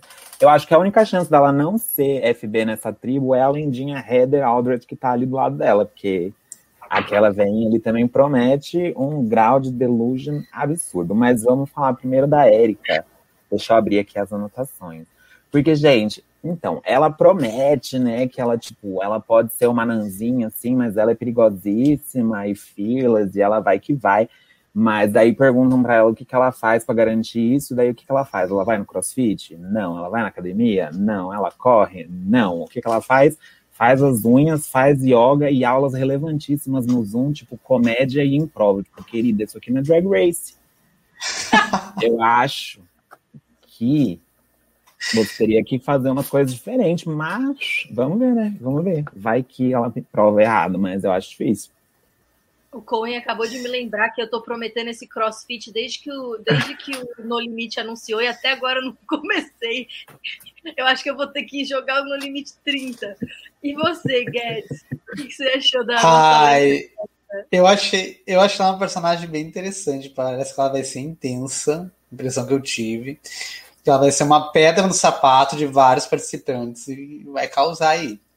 Acho que ela vai movimentar, mas eu também acho que ela por ser essa, essa intensidade que ela me passou, ela pode pode ser o ponto fraco dela e ela ser visada para ser eliminada cedo. Então eu acho que ela vai ter que saber dosar aí para poder ficar um pouco desapercebida se quiser ir longe. E você, Juan? Ai, gente, eu só tô esperando o barraco da Érica com o Nasir. Eu tenho certeza que vai ter barraco entre esses dois. Então, a minha expectativa para essa: cria um barraco pro Nasir e vou torcer para ela entre os dois, né? Ó, vou torcer para ela pisar, tudo, mas infelizmente eu acho que ela não tem muita chance. Mas vou torcer para a Lenda e espero que antes dela sair ela promova muitos barracos com o Nasir e pise muito no Nasir. Obrigado, Érica. Espero que você seja, não decepcione. Barraquei com o Nasir. É. Me represente. Ai, tomara, gente engraçado, né? Que assim, a gente, que nem o Cohen falou no começo, ah, a gente tem 30 segundos de vídeo, a gente acha que sai umas coisas. Mas normalmente a gente tem razão. Tipo assim, os, nos, eles, eles continuam pegando as mesmas pessoas e os mesmos, os mesmos tipos de personalidade. se eles tinham, tipo, oito horas de vídeo dela escolheram passar os 30 segundos que mostra que ela é intensa e que pode vir barraco aí, é porque talvez ela seja intensa e possa vir barraco aí, né? Esse comentário do, do Leonardo, deixa eu te responder. Ele tá falando aqui, né? Que a gente sempre fala de jogar Survival, que a gente podia fazer um cast sobre isso, que ele quer aprender. A gente já tem alguns, alguns episódios aqui no Blindcast sobre isso. A gente tem um com o VD, que é a pessoa que fez o primeiro jogo, o jogo mais antigo do Facebook, que é o Survivor VD. E ele conta um pouco da história, a gente conta um pouco sobre o jogo. A gente também tem um, um episódio com o Tadeu sobre isso, que ele fala dos jogos dele que é um amigo nosso que, que joga online também. Então a gente já tem mais de um é, Blindcast aqui explicando o que são os jogos online e como funciona, um pouco da história. Depois a gente vai tentar colocar aqui no chat para vocês mais para frente. E querendo saber mais também, pode vir no, no PVT da gente que a gente explica e já, já te ajuda a selecionar o jogo para você. Tem para todos os gostos. E agora a gente vai para uma pessoa lendária que provavelmente vai flopar, mas que eu achei um casting muito bom. Tipo, ela parece aquelas pessoas que toma Zolpidem com álcool, sabe? Tipo, ela é meio. Se você consegue ver ela na piscina, assim, no hotel, meio bêbada, meio sei lá o quê. Eu já achei Gente, ela totalmente ela é fora é maravilhosa. Ela é maravilhosa. Eu também gostei. Qual a chance dela ir bem? Baixa mas eu então, achei é... ela uma personagem muito boa. Então, ela é aquela tia privilegiada com um pouco ainda de contato com a realidade, mas não muito. O que faz dela uma pessoa assim muito maravilhosa. Eu vou torcer para ela com toda certeza. Perguntaram para ela o que, que ela fez para se preparar para o Survivor e ela respondeu que ela comeu cupcakes, comeu sorvetes e assistiu TV com a família. Gente, ela é maravilhosa. Eu acho que a chance dela flopar é gigantesca. Igual eu falei, se não for a Erika First Boot, é ela. E daí a Erika tem que estar, graças a Deus, por dois dias a mais. Eu ia falar três, mas infelizmente o Jeff tá dando os cortes. E... e daí, tipo, eu acho que a única chance que essa Heather tem de ir longe é sendo GOAT de majoritária. Sim. Porque, Porque vamos, eu vamos acho que ela não vai jogar, eu acho que ela vai encontrar uma pessoa e vai falar, eu te amo. E daí, se a pessoa tiver números para manter ela no jogo, vai ser isso. Se a pessoa não tiver números, ela vai sair, sabe? Então que ela é, escolha uma boa pessoa. Ela nem tentou no vídeo dela fingir que ela vai fazer uma estratégia qualquer, nenhuma. Ela não citou uma estratégia possível que ela vai tentar. ela vai chegar lá. E ela foi a única pessoa que não falou que tem uma coisa para mentir para os outros. Ela é um livro aberto. Ela é um livro aberto. É, ai, é verdade. Quando perguntaram para ela o que, que ela não queria que as pessoas soubessem, ela falou que ela não quer que as pessoas saibam que se ela se sentir alienada, ela vai ficar triste. que se forem frios com ela, ela vai ficar triste. Ou seja, a pessoa ela não está preparada para jogar Survivor, velho. Ela não está preparada. Ela com certeza foi convidada, velho. Ela foi convidada ao, tipo, tinha uma vaga lá na produção, perguntaram pro estagiário se tem uma tia, assim, rica, que mora no interior, daí, tipo, ele falou que sim, ele ligou, a mulher tava chapada de Zolpidem, o cara falou Survivor, ela falou sim, achando que era, tipo, Real Housewife of Atlanta, e acabou aí em Fiji, velho. Não, ela Gente, eu acho que justamente por isso, para ela ser essa, ela vai ser a personagem sweetzinha, amiga de todos, né? Que não vai fazer estratégia nenhuma. Eu acho que o pessoal, eu, eu já acho que o pessoal vai ver isso e vai usar ela como swing vote. Então, eu talvez, talvez ela não seja eliminada cedo por isso, se os outros jogadores quiserem usar ela como swing vote. Mas eu também concordo nessa outra questão, né? Se não acontecer isso, ela vai sair cedo. E você, Juan? Ah, eu acho muito imprevisível, né? Porque ela é meio loucona. Então, assim, meu sonho de princesa para essa tribo é a Heather e a Erika se juntarem depois de um barraco contra o Nasci e as duas se salvarem do Fast Boot eliminando o macho escroto. Esse é o meu sonho de princesa. E as duas continuam ainda com muitas loucuras, tretas. Essa tribo, olha, promete muitas confusões. Eu espero que as duas se unam, causem muito e, e se ajudem a, a, salvar do First e Second Boot, que é o óbvio para elas, né? Então, as chances delas elas se unirem, causarem horrores, junto aí com mais dois doidos, forma uma aliança louca aí e vai, Heather, barbariza. Espero que você consiga ficar sem seus remédios durante 20 dias. A gente julgou muito essa velha. A gente acabou com ela, meu Deus do céu. A velha foi humilhada. Ainda bem que ela não fala português, deve achar que a capital do Brasil é, sei lá, Caracas.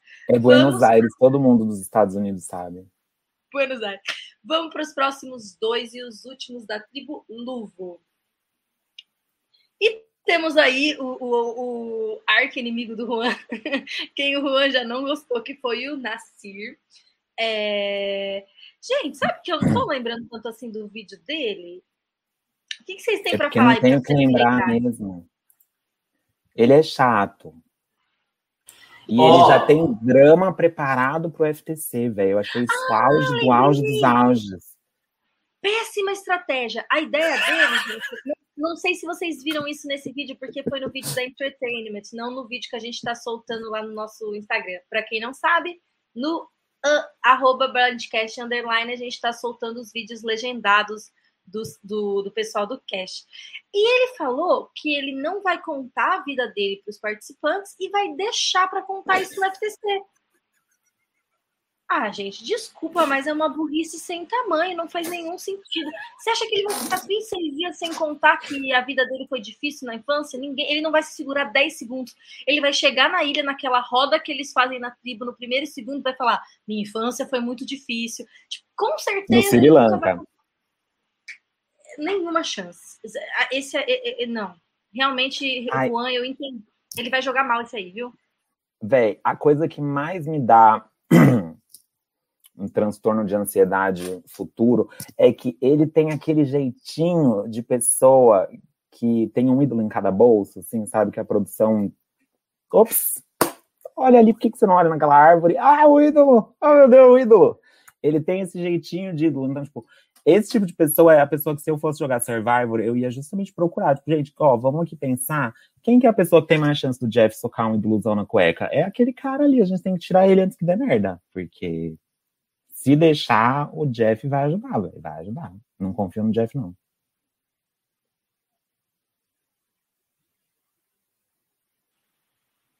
Guedes. Amigo, acho que você tá. Eu vou, eu tá... vou querer que o. Eu vou querer que o Juan fale primeiro. Eu quero falar por último sobre o NASA. Quero ver a opinião hum. do Juan primeiro. Por quê? Você vai falar bem dele, tá com medo de massacrar depois? Vamos falar bem dele, eu vou te Não, não é isso. Ó, gente, ele diz que os dois ídolos dele é Boston Rob, até aí a gente até passa um pano, mas já é um insuportável. E o segundo ídolo dele, que fala assim, escolhe dois ídolos, um winner e um não winner. O winner dele, Boston Rob. Já é uma pessoa insuportável, mas tudo bem, né? Agora, o ídolo não winner dele é Philip Shepard. Gente! gente! O, simplesmente a pessoa que eu mais odiei nas 40 temporadas desse jogo foi esse demônio desse cara. Então, assim. Eu tô chocada, eu tô chocada. Só de pensar que esse cara vai ser 10% do Felipe, vai ser louco igual o Felipe, eu já odeio. A, a, minha torcida principal é contra o Nasir. Para quem você torce no Survivor 41? Eu torço contra o Nasir. Não tenho uma torcida a favor de ninguém. Mas eu tenho contra o Nasir. Então, quem ficar contra o Nasir é minha torcida. Por isso que eu, é o meu sonho de princesa ver as lendinhas ali loucas se unirem contra o Nasir. Então, assim, eu espero que pelo menos, no mínimo, já que o ídolo dele é o Felipe, ele se espera no Felipe, que ele tenha debaixo desse calção, ele tem uma cueca bem ridícula, cagada, igual do. Parece que ele tá com a bunda cagada, igual do filho, que pra pelo menos a gente dar risada da bunda cagada. Se ele não sair, né? Mas, enfim, é isso que eu tenho pra dizer do Massa. Eu espero que ele seja uma merda, que ele saia logo. Porque, ó, porque senão vou... ele vai ser minha fonte de rage em todos os podcasts. Eu vou até anotar o minuto que o Juan falou isso para depois pegar esse trecho e jogar no Instagram para dar um hum. clickbait para nossa live. Puta que pariu. E você, Guedes, o que você achou então, dele? Então, o Nasser, ele foi um dos participantes que eu não vi o vídeo. Eu não conseguia achar o vídeo, não conseguia analisar pelo vídeo. Então eu li pela biografia dele. Então por isso que eu quis entrar por último, inclusive, né? Para dar essa justificativa. Assim, eu, o que eu escrevi aqui é assim, ó. Eu acho que ele pode ser no início uma pessoa parecer, uma, parecer ser uma pessoa divertida para a tribo, mas que vai enjoar logo, ser um participante chato e não acredito que passe da fase tribal. Eu não senti, o, pelo que eu li, vibe dele indo longe. Como eu não vi vídeo, então não tem como dar uma análise mais né, aprofundada. Mas mesmo pelo que eu li, eu escrevi isso aqui. E por último, na nossa tribo Luvo, obviamente a pessoa que a produção colocou aí pra gente falar: nossa, será que é a nova Parvati? Ela vai flertar. E a gente sabe que não, ninguém vai se enganar, ninguém vai cair nesse clickbait, a gente sabe que não. E é, a Sidney. Hum, hum, Gente, ela fala no vídeo dela que ela entrou para Colômbia só porque ela era boa de esporte, que ela não tem inteligência suficiente para estar naquela universidade. Tipo, ela mesma acha que ela não é esperta o suficiente para estar na universidade que ela tá. É... Eu achei ela chata. Achei que ela fala enrolado, que ela fala aquele jeito meio mole. Aí ela disse que ela não queria dizer para as pessoas que ela era de Beverly Hills porque tem toda a conotação dela ser riquinha ou fresca, não precisar do dinheiro. Aí, como justificativa para dizer que ela não era riquinha, que ela era pé no chão, ela diz que viajou para 49 países. Mas como mochilão, respeita. Mas, amigo, ela foi com o cartão de crédito. Ela cita o cartão de crédito como uma das coisas que ela levou.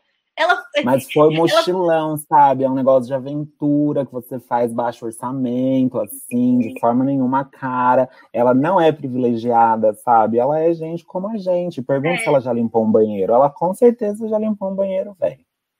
É. Sabe? Então, uhum. tipo, eu achei ela completamente sem esperança. E eu espero que ela saia rápido, porque é melhor ela saindo rápido do que ela sendo relevante até a merge, porque eu acho que relevante ela não vai ser, velho, real. Não achei nada de interessante no perfil dela. Eu achei que até as coisas que ela quer esconder não são divertidas. E eu fiquei com mais raiva ainda dela, porque ela falou, quando perguntaram o que ela passou a pandemia, ela falou que passou viajando, velho. Que ela ficava pesquisando os lugares que estavam abertos para viajar. Eu, tipo, minha senhora, Vai tomar no seu cu. É a nossa Sara, é a Sara, a Sara do BBB 21, versão Survivor. Gente, essa tribo, sinceramente, vamos combinar, tá muito desproporcional a força entre a outra tribo. Parece muito que essa tribo vai perder nos challenges em comparação com a outra. As meninas da outra tribo parecem muito mais fortes do que essas. Achei essa tribo disfuncional. Para mim, tá aí pro, pro First Boot ser dessa tribo. É, real, parece que a primeira pessoa que vai sair vai ser daí. E aí, e você, e você. Guedes, falar primeiro ou você quer ficar por último de novo? Não, agora eu quero falar. Eu concordo com o Felipe. É, é, eu acho que ela não tem, não vi nada de interessante nela, assim, no vídeo, não me chamou a atenção. Apesar dela falar que ela tem uma confiança extrema e que ela vai me mentir para se manter no jogo, não acho que ela vai cumprir, não. Nada disso. Acho que ela vai ser eliminada ali na fase tribal também. Pra mim é Bottom Tree da tribo. A Sidney chegou para os fãs da Morgan terem uma nova idolada, né?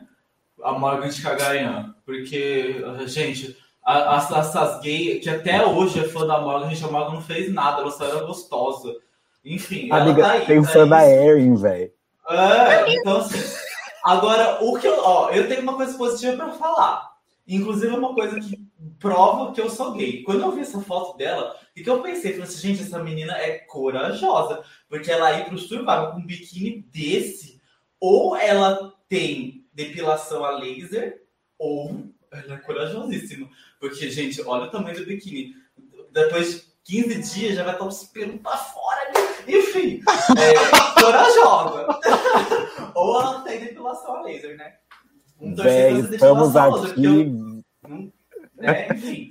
É... Estamos aqui vendo uma é homossexual isso. problematizando a depilação íntima de uma patricinha não. de Beverly Hills, velho. Esse conteúdo não, não é em todo lugar tem. falando que ela é corajosa de com um biquíni desse pro Survivor, que as pessoas ficam, os pelos crescem, tudo. Enfim, corajosa.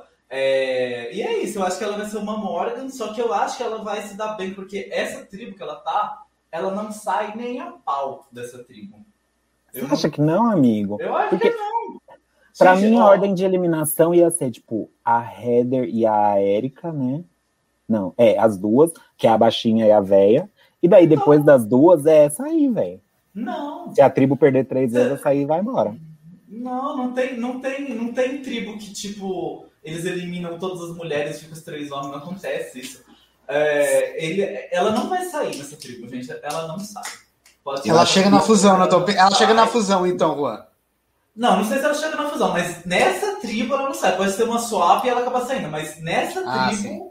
ela não sai. Uhum. Eu acho que a tribo perder sei, três vezes ela sai, mas vamos ver. Vocês. Eu acho que a Erika, assim, talvez a Erika teria mais dificuldade em outra tribo. Eu acho que tendo a velha e tendo a menina que não faz nada, ela, ela consegue talvez ser um pouco mais rápida e conseguir os meninos para ela. Eu acho que a Sidney tem chance de sair, sim. Eu acho que ela vai passar aquela vibe de que vai arrastar a tribo para trás, que vai ficar jogada sendo bonita na areia. Vamos ter que ver o approach dela, mas até agora eu não vi nada que, que dissesse diferente. E então a gente já discutiu bastante os FBs possíveis dessa tribo. Os meninos estão divididos entre Erika e Heather. E eu tô mais tendente entre Heather e Sidney. Eu acho que Sidney tem mais chance de, de, de ser a pessoa que vai flopar aí. Então é isso aí, da tribo Luvo. Eu achei que ela é mais fraca em prova, que tem chance de perder. E vamos para nossa última tribo, a Yazi, que é a tribo amarela. É... A bonita, a, é sempre bonita, né? É tão gostoso Survivor, né, gente? Eu, eu, a gente tá aqui de boa, falando de boa, mas eu tô muito, muito, muito animada.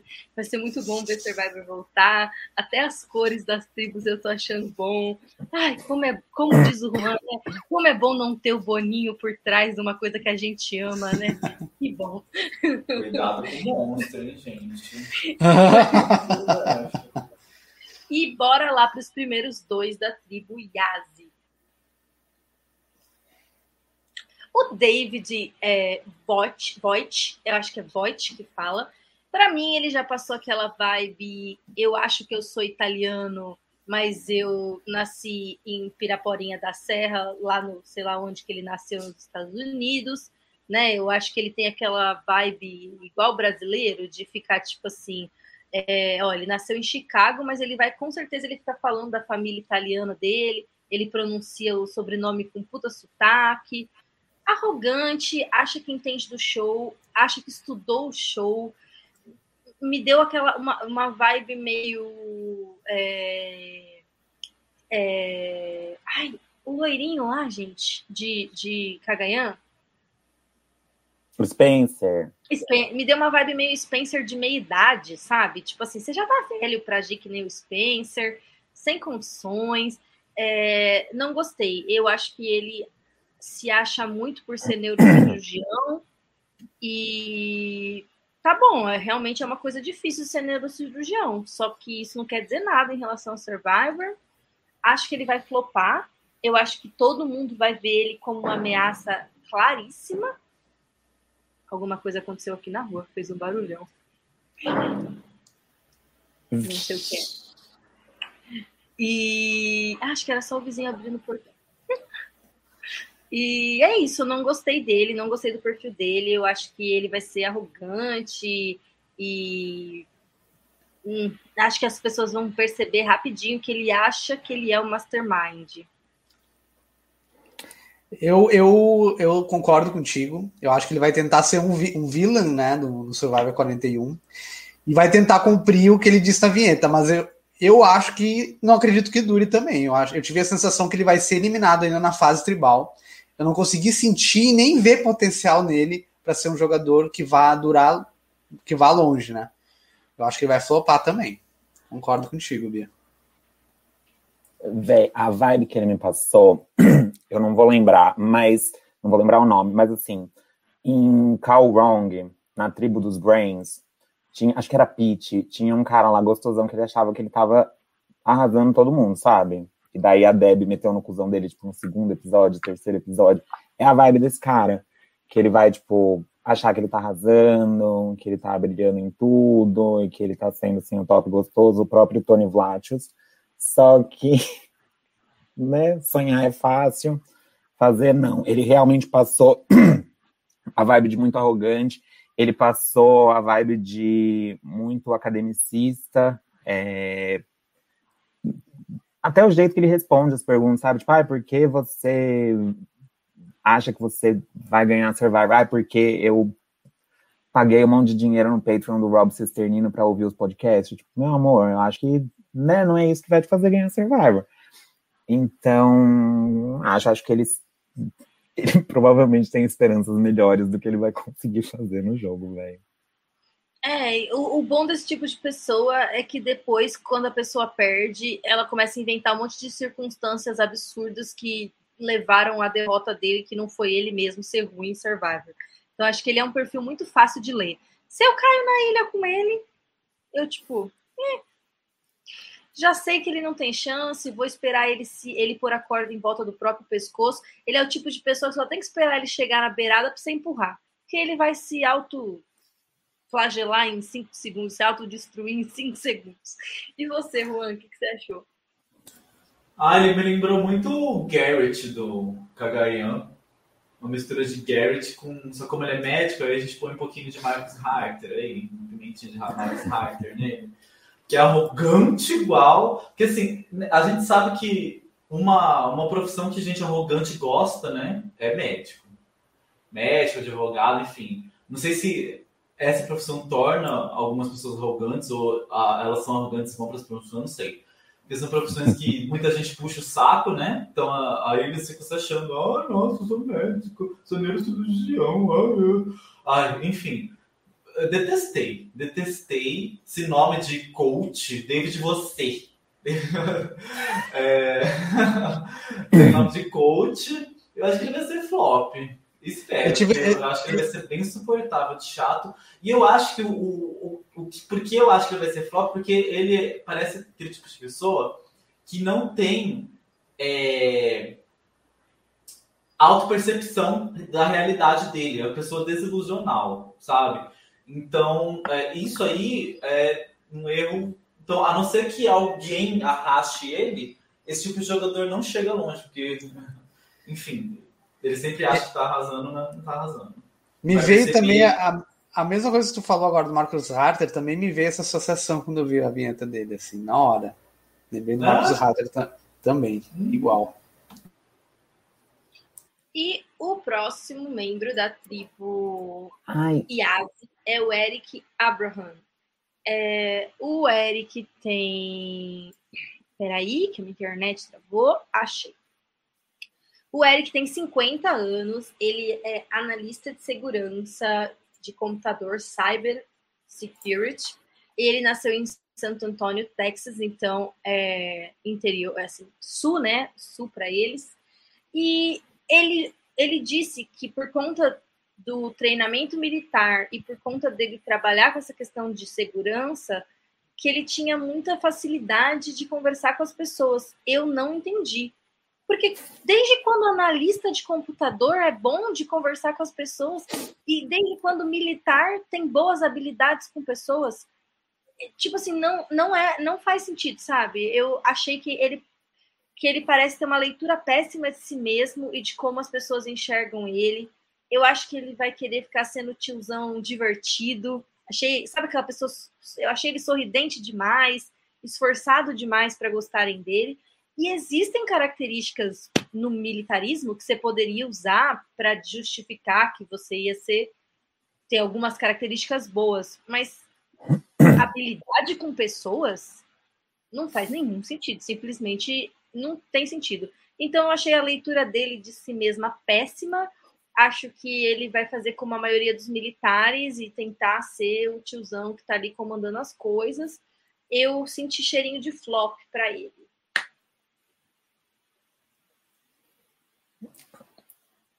Daí eu senti que ele não vai entregar muita coisa também, não. Senti que ele não vai entregar muita coisa, mas assim, eu queria só fazer um adendo que eu fui pesquisar a profissão do cara de Calgong que eu lembrava e que era arrogante e me passava a mesma vibe que esse David Vought. E também é médico, gente, ó, tá, o flop tá escrito. O flop está escrito.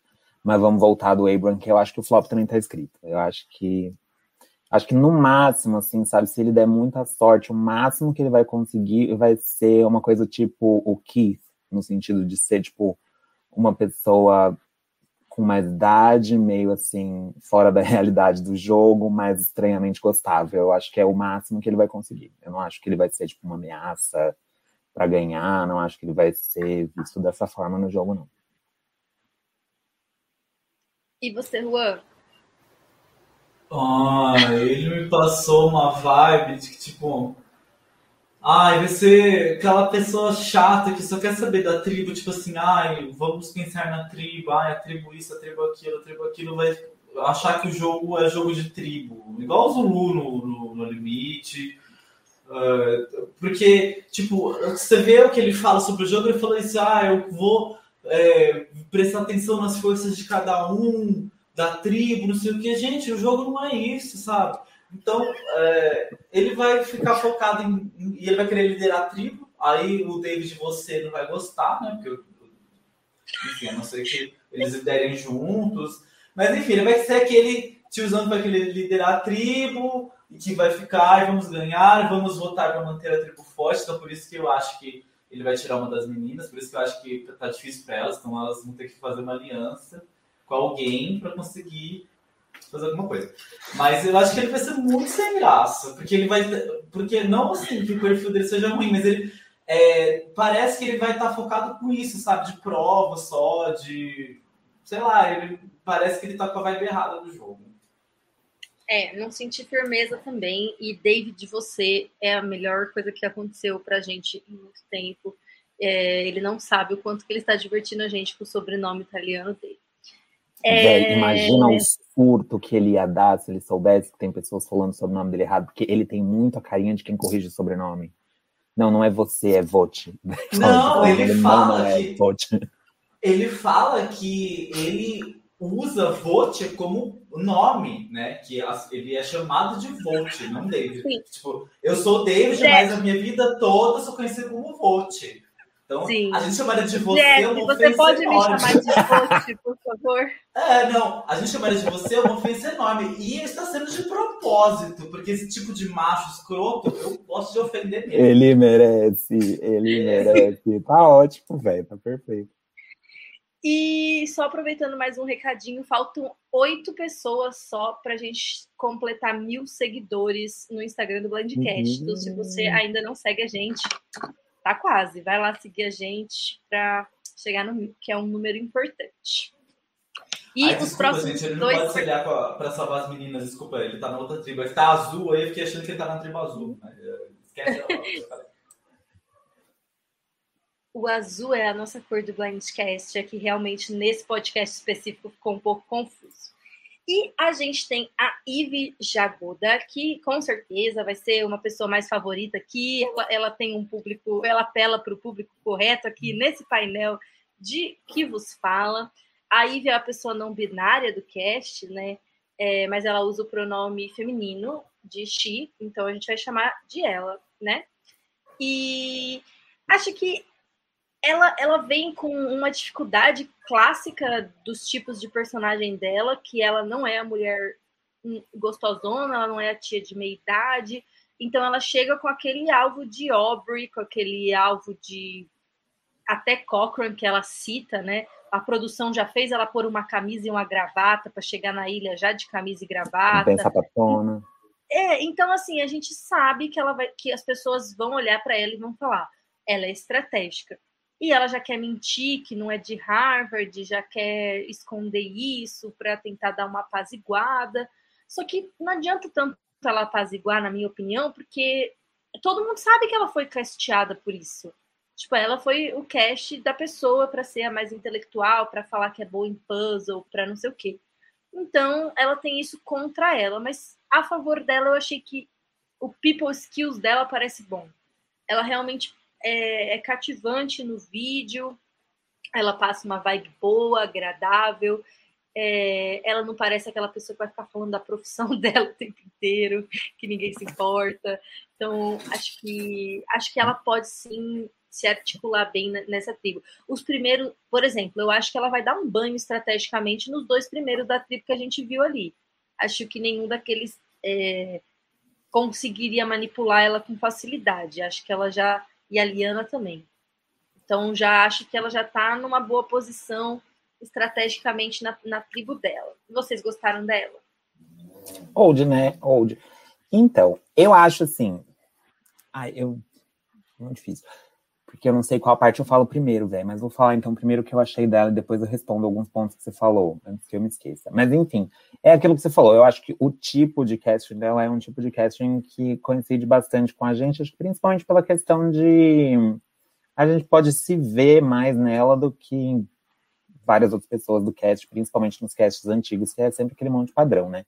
Então ela é aquela pessoa que você sabe que ela gosta muito de Survivor, é, diferente de várias pessoas que prometem, mas não cumprem, ela realmente parece ter a capacidade estratégica para ser uma boa jogadora de Survivor e parece ser a pessoa que entende Survivor, até porque o jeito que ela fala sobre Survivor, mesmo a parte de conhecimento analítico que ela fala, ela se expressa de uma forma muito mais é, articulada, sensata do que um David você, por exemplo, ou uns outros doidos aí que a gente já passou, que as pessoas, enfim, elas sabem Survivor no, na superfície, mas não entenderam ainda o que, que é de verdade o jogo. Ela, eu acho que é uma pessoa que entendeu isso, e eu acho que ela se deu muito bem nessa temporada com a questão do cast ser mais diverso, porque ela é o tipo de pessoa que numa temporada normal, ela ia já se fuder muito, eu acho, porque ela ia ser a pessoa não atlética, a pessoa nerd e justamente ia cair naquilo que você falou de ser a pessoa que todo mundo sabe que foi casteada para ser a pessoa inteligentona.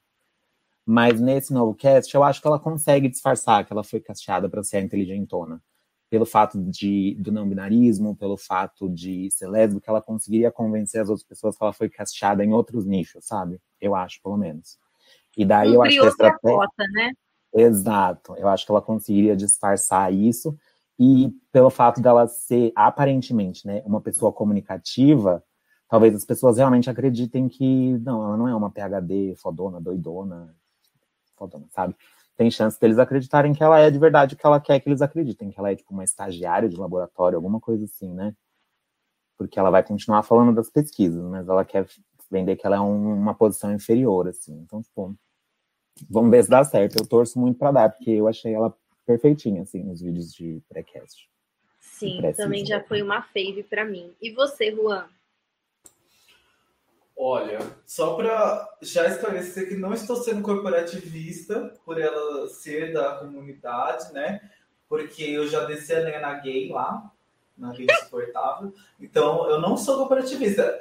E isso conta, né? Se a pessoa é agradável, tem uma agradável que é da comunidade e uma agradável que não é, eu vou gostar mais da que é. Mas, enfim, ela, ela tem um perfil do tipo de pessoa que eu torço no Survivor, mesmo se ela não fosse da comunidade, entendeu? Se ela fosse uma mulher hétera, eu já ia torcer para ela, pelo perfil dela, que eu, eu adoro esse perfil. A Aubrey, por exemplo. Eu amo a Aubrey. E, então, eu adoro, sabe? A mulher inteligente, a mulher é, independente e tal, enfim.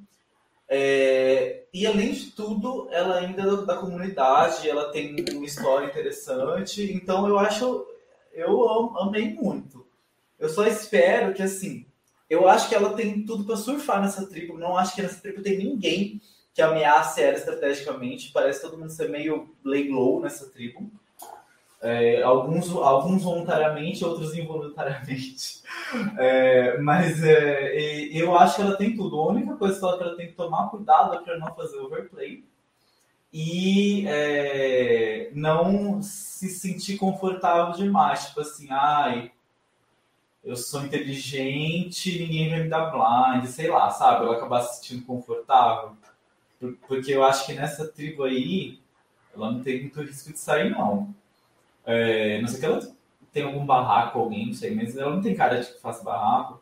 Então eu acho que ela tá bem tranquila nessa tribo, é uma tribo que não tem ameaças estratégicas, então se ela não fazer overplay, e ela. Porque como ninguém parece ser muito estratégico, é, se chega uma pessoa muito estratégica, assusta essas pessoas, né? E ela acaba saindo. Mas então eu acho que ela tem um bom potencial, ela tá numa tribo forte e bem e assim, numa posição que eu não vejo ela sendo o primeiro alvo, assim, a princípio. Então, eu acho que ela tem tudo para se dar muito bem no jogo. Vamos ver, ela vai ser uma das minhas torcidas. É óbvio que a minha torcida principal é contra o, o Nascer, mas ela é uma das minhas torcidas secundárias. E a outra menina dessa tribo é a Liana Wallace. Ela tem 20 anos, ela é uma das novinhas, então a gente já pode esperar o Jeff hypando ela um pouco, porque por algum motivo ele acha que esse critério etário genérico é interessante de forma aleatória. É, uma das coisas que ela tem muito orgulho é que ela é uma fã da palavra falada. Eu senti aquela vibe meio poetisa na praia, sabe? Vocês lembram dessa, dessa personagem, dessa menina que saiu super cedo? Era com S o nome dela, não tô lembrando agora. Era Sam Hat, não era? Isso, Sam Har, Sam Har, uma coisa assim, né? Sam Har, eu acho. Nossa, loucaça, né? Maravilhosa. Então, doidinha. A melhor daquela tribo. É, é, ai, gente, tipo assim, tudo bem que ela tem 20 anos. Eu, com 20 anos, também não tinha nada para me orgulhar. Agora, com 30, eu também já não, não tenho muitas conquistas. Mas mesmo assim, achei meio fraco o, o, a justificativa aí que ela deu. É, mas ela parece gostável, ela parece é, fácil de lidar, ela parece atlética. E eu acho que os meninos nessa tribo estão mais aleatórios do que as meninas. Então, ela parece ter uma cabeça no lugar. Não acho que ela vai ser a primeira, assim, eliminada, que ela vai correr muitos riscos. Achei ela um pouco genérica, mas agradável. E você, Coen? Nada, assim, não tem um temperinho, não tem um açúcar, não tem, não tem nada. Eu acho que, pô, eu não consigo olhar pra ela e não pensar em alguma coisa, tipo, Júlia, assim, de Call Wrong, sabe? Pai, vem aí, vem aí, vem aí, e nunca vem.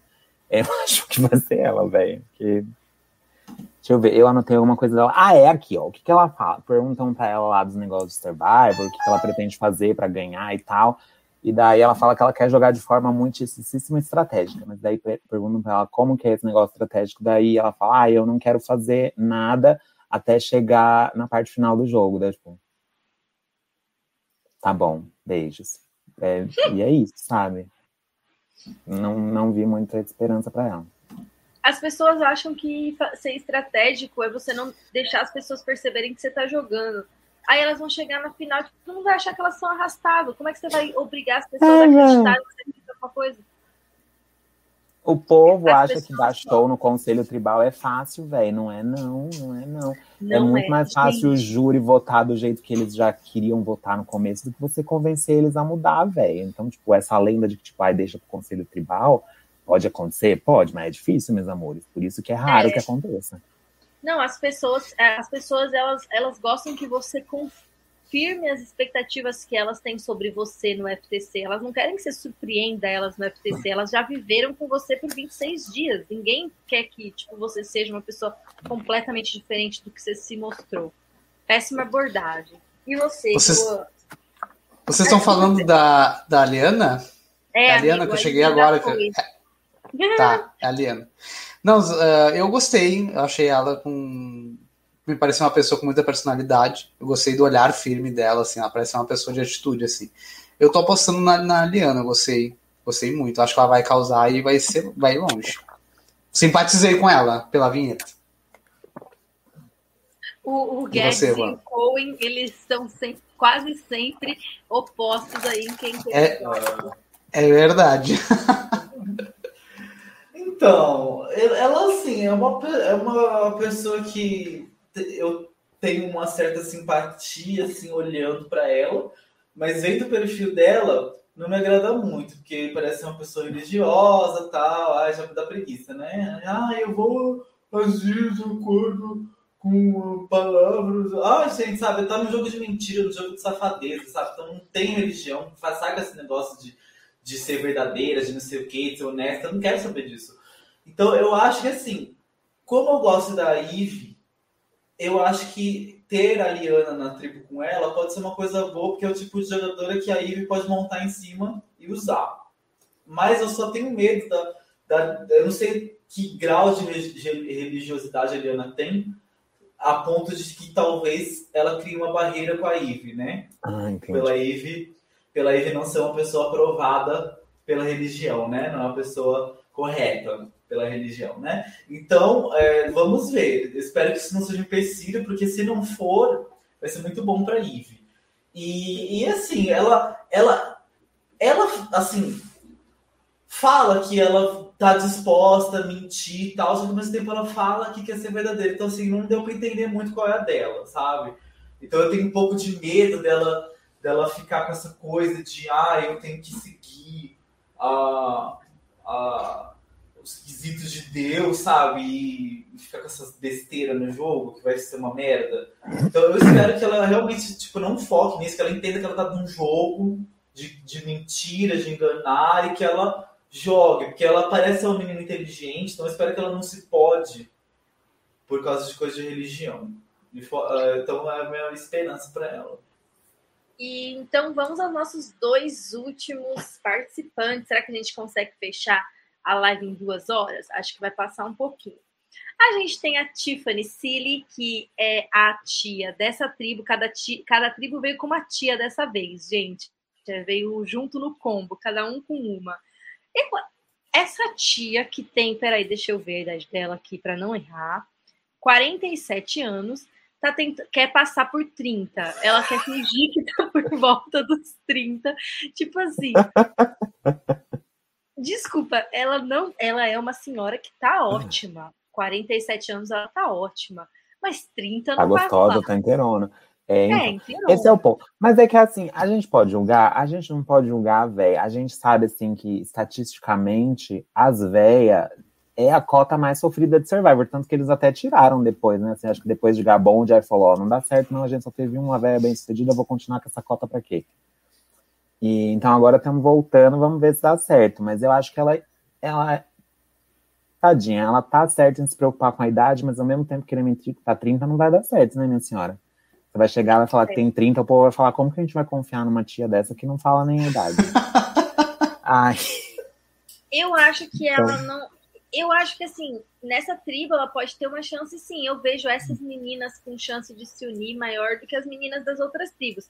E se ela já sabe, se ela já. É, só dela falar que as, que as mulheres mais velhas costumam não ir bem, já mostra que de alguma certa forma ela tá ligada nos desafios específicos que ela vai enfrentar e que ela enxerga Survivor de uma forma, é, é, vamos dizer assim, que, que existe um, um, roteiro, né? Que existe alguma coisa. Então, talvez ela já consiga entrar lá e ler as outras pessoas dessa forma também, para se aproximar dos outros Boron, não sei. Com certeza, velho. Eu acho que essa véia ela vai encontrar a Eve e as duas eu acho que elas vão sacar que elas precisam se juntar, porque as duas em qualquer outra temporada seriam potenciais candidatas a Early Boot. Então, se as duas conhecem o jogo como aparentemente conhecem, elas já podem se juntar, e daí é só encontrar mais uma pessoa que já é metade, velho. E você, Guedes? Eu não sei, eu, eu vi assim o, a, o, vídeo dela ali sobre ela. Eu, eu, tive a impressão que ela vai ser uma, um personagem afrontoso, assim. Acho que ela vai causar. Acho que vai ser um personagem muito interessante. É, concordo com o que vocês, vocês falaram, concordo até com o que o Felipe falou também dessa vez. e é isso, gente. Eu, eu acho que, mas eu acho que ela vai ser eliminada, tipo, na, no início da média, assim, ou pré-média. Acho que ela não, não vai muito longe, não. Então, ela tem um perfil neutro, né? Ela, ela é muito fã do show, ela assistiu todas as temporadas, então, tipo, ela tem uma noção de jogo, isso é importante, né? que o, o, erro de muitas pessoas mais velhas é que às vezes elas não tinham noção, não é necessariamente que ela sai por ela ser mais velha, é que às vezes as pessoas mais velhas fazem coisas sem noção, né?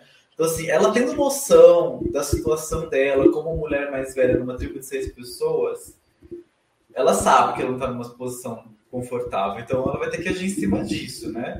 Ela, disse, ela tem uma estratégia inicial bem genérica, mas uma estratégia inicial que faz sentido para quem conhece o programa, que é no começo dos primeiros dias na tribo observar mais, deixar outras pessoas liderarem, então isso eu achei inteligente, é, apesar de ser óbvio, mas tem tanta gente que não faz isso.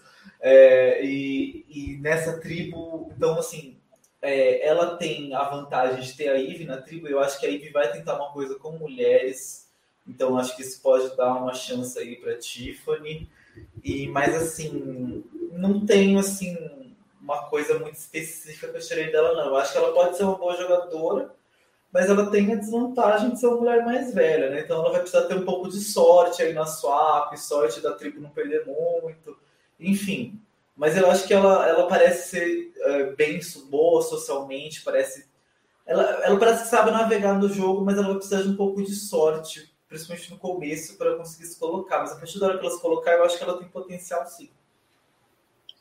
É, o Jean tá perguntando se ela falou quem é o jogador favorito dela. Por acaso vocês viram isso na bio dela? Eu não vi. Eu vi. É, ela falou que o jogador que ela se identifica é o Adam, porque a mãe dela também morreu de câncer, aí ela se identificou com ele e tal, por isso. Mas, gente, eu retiro tudo que eu disse de positivo sobre ela. Quando, você, quando eles perguntam para você que jogador vocês se identificam, é para falar como jogador, gente, não é a pessoa que tem uma coisa na vida sua que você tem empatia por ela. Ai, Tiffany, ficou difícil mesmo defender.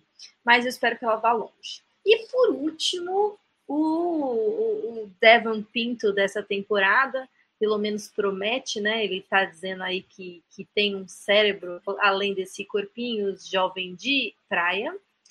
E é, ele é aquela pessoa que, que vem com aquela estratégia básica de tentar ser lido como burro. Ah, eu sou bonito, mas será que eu sou inteligente também?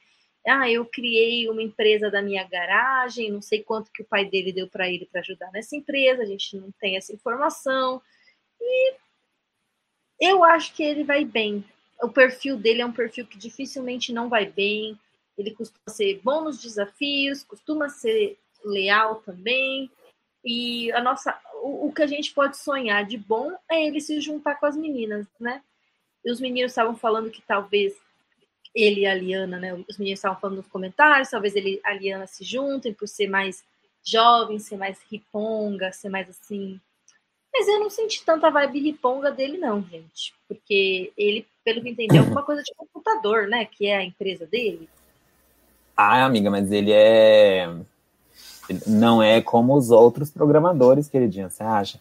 Ele gosta de natureza e essas coisas. Ele falou também, quando perguntaram como ele passou a pandemia, ele falou que passou viajando que ele mora em Chicago, e daí Chicago não tem muita natureza, então ele ia viajar para ir na natureza durante a pandemia. Por que não? É, então, ele, ele real tem aquele perfil, né, de que, tipo, ele vai passar a pré-merge de boaça, hum, todo mundo vai querer ele na tribo para os desafios físicos, e daí vai chegar na merge, ele de repente vai virar um alvo porque é muito bom em prova, e daí vai tomar no cu. Então, tipo, esse é a trajetória padrão que a gente espera desse perfil dele. Mas como ele está prometendo aí não ser um, um alfa meio genérico padrão, porque diferente dos outros ele gosta de números, vamos ver se ele e a Eve conversam de números e, sei lá, ele vira escudo dela, né? Por que a gente não pode torcer para algo bom acontecer, né, de vez em quando? Sim. Sim, a gente, a gente merece. Você Eu concordo, tam, concordo com o Felipe também, tudo que ele falou. Acho que vai ser suítezinho, ele vai ser um tipo suítezinho assim, ele vai usar isso. É, eu acho que o ponto fraco dele pode ser isso aí também, dele, porque ele falou que, que ele vai usar o físico, ele vai focar muito no físico na, na fase cerebral para sobreviver. Mas que eu acho que isso aí pode ser o, o calcanhar de Aquiles dele na fase da merge, né? Se ele chegar na merge, ele pode virar alvo por isso. Mas eu acho que, não sei, eu, eu sinto assim, vendo o vídeo dele, lendo, eu sinto que ele vai acabar surpreendendo a gente de alguma forma.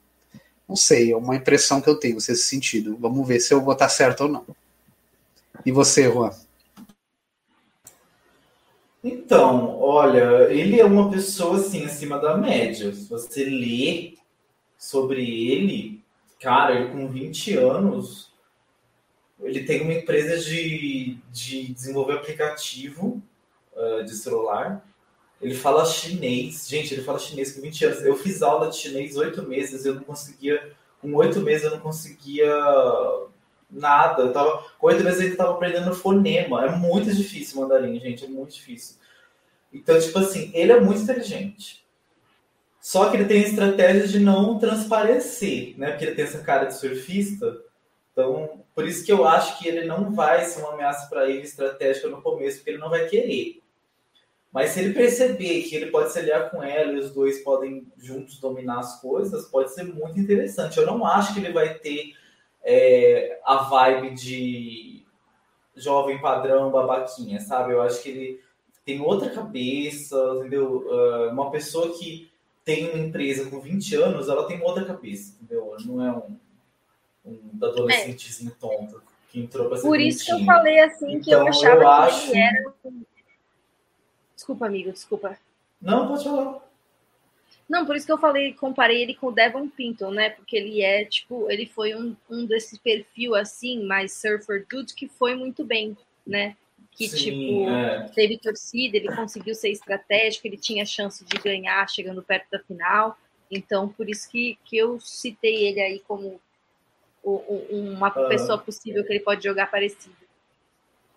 Sim, sim, é, parece assim, né? Tem um visual surfer, mas que parece ser bem inteligente. Vamos ver, vamos ver como é que vai ser a habilidade social dele, que é a minha dúvida, na verdade. E ele, não sei, se ele for uma pessoa bacana, não for um escroto, que, né, a gente sempre fica meio pé, atrás, assim, né? Perfil se é escroto ou não. Se ele não for escroto, ele é alguém que eu posso torcer, vamos ver. É, velho, tipo, homem, hétero, branco, é, padrão, isso, riquinho, é. privilegiado. A gente sempre tem que começar com o pé é, atrás. Gente... Depois que ele provou que não é uma bosta por dentro, aí a gente vai. Isso, exatamente. E agora vamos tentar descobrir quem pode ser o first boot da tribo Yassi. Eu já tenho meu chute definido. Vocês já têm o de vocês? Tenho. E aí, quem que é o seu, Coi? Fala, o meu, Então, eu tenho boas expectativas para essa tribo. Estou vendo tipo uma aliança dominante aí de Eve com Xander, com Tiffany e com a Véia, o que deixaria o Eric, O Eric e, e o o você no bottom. Exato. Eu concordo também de novo com o Felipe. Eu acho que vai ser ou o David ou o Eric. concordo plenamente. Acho que vai ser um dos dois. Pra mim não escapa. David ou Eric vai ser o first boot dessa tribo aí. Você, Juan. A minha justificativa é você.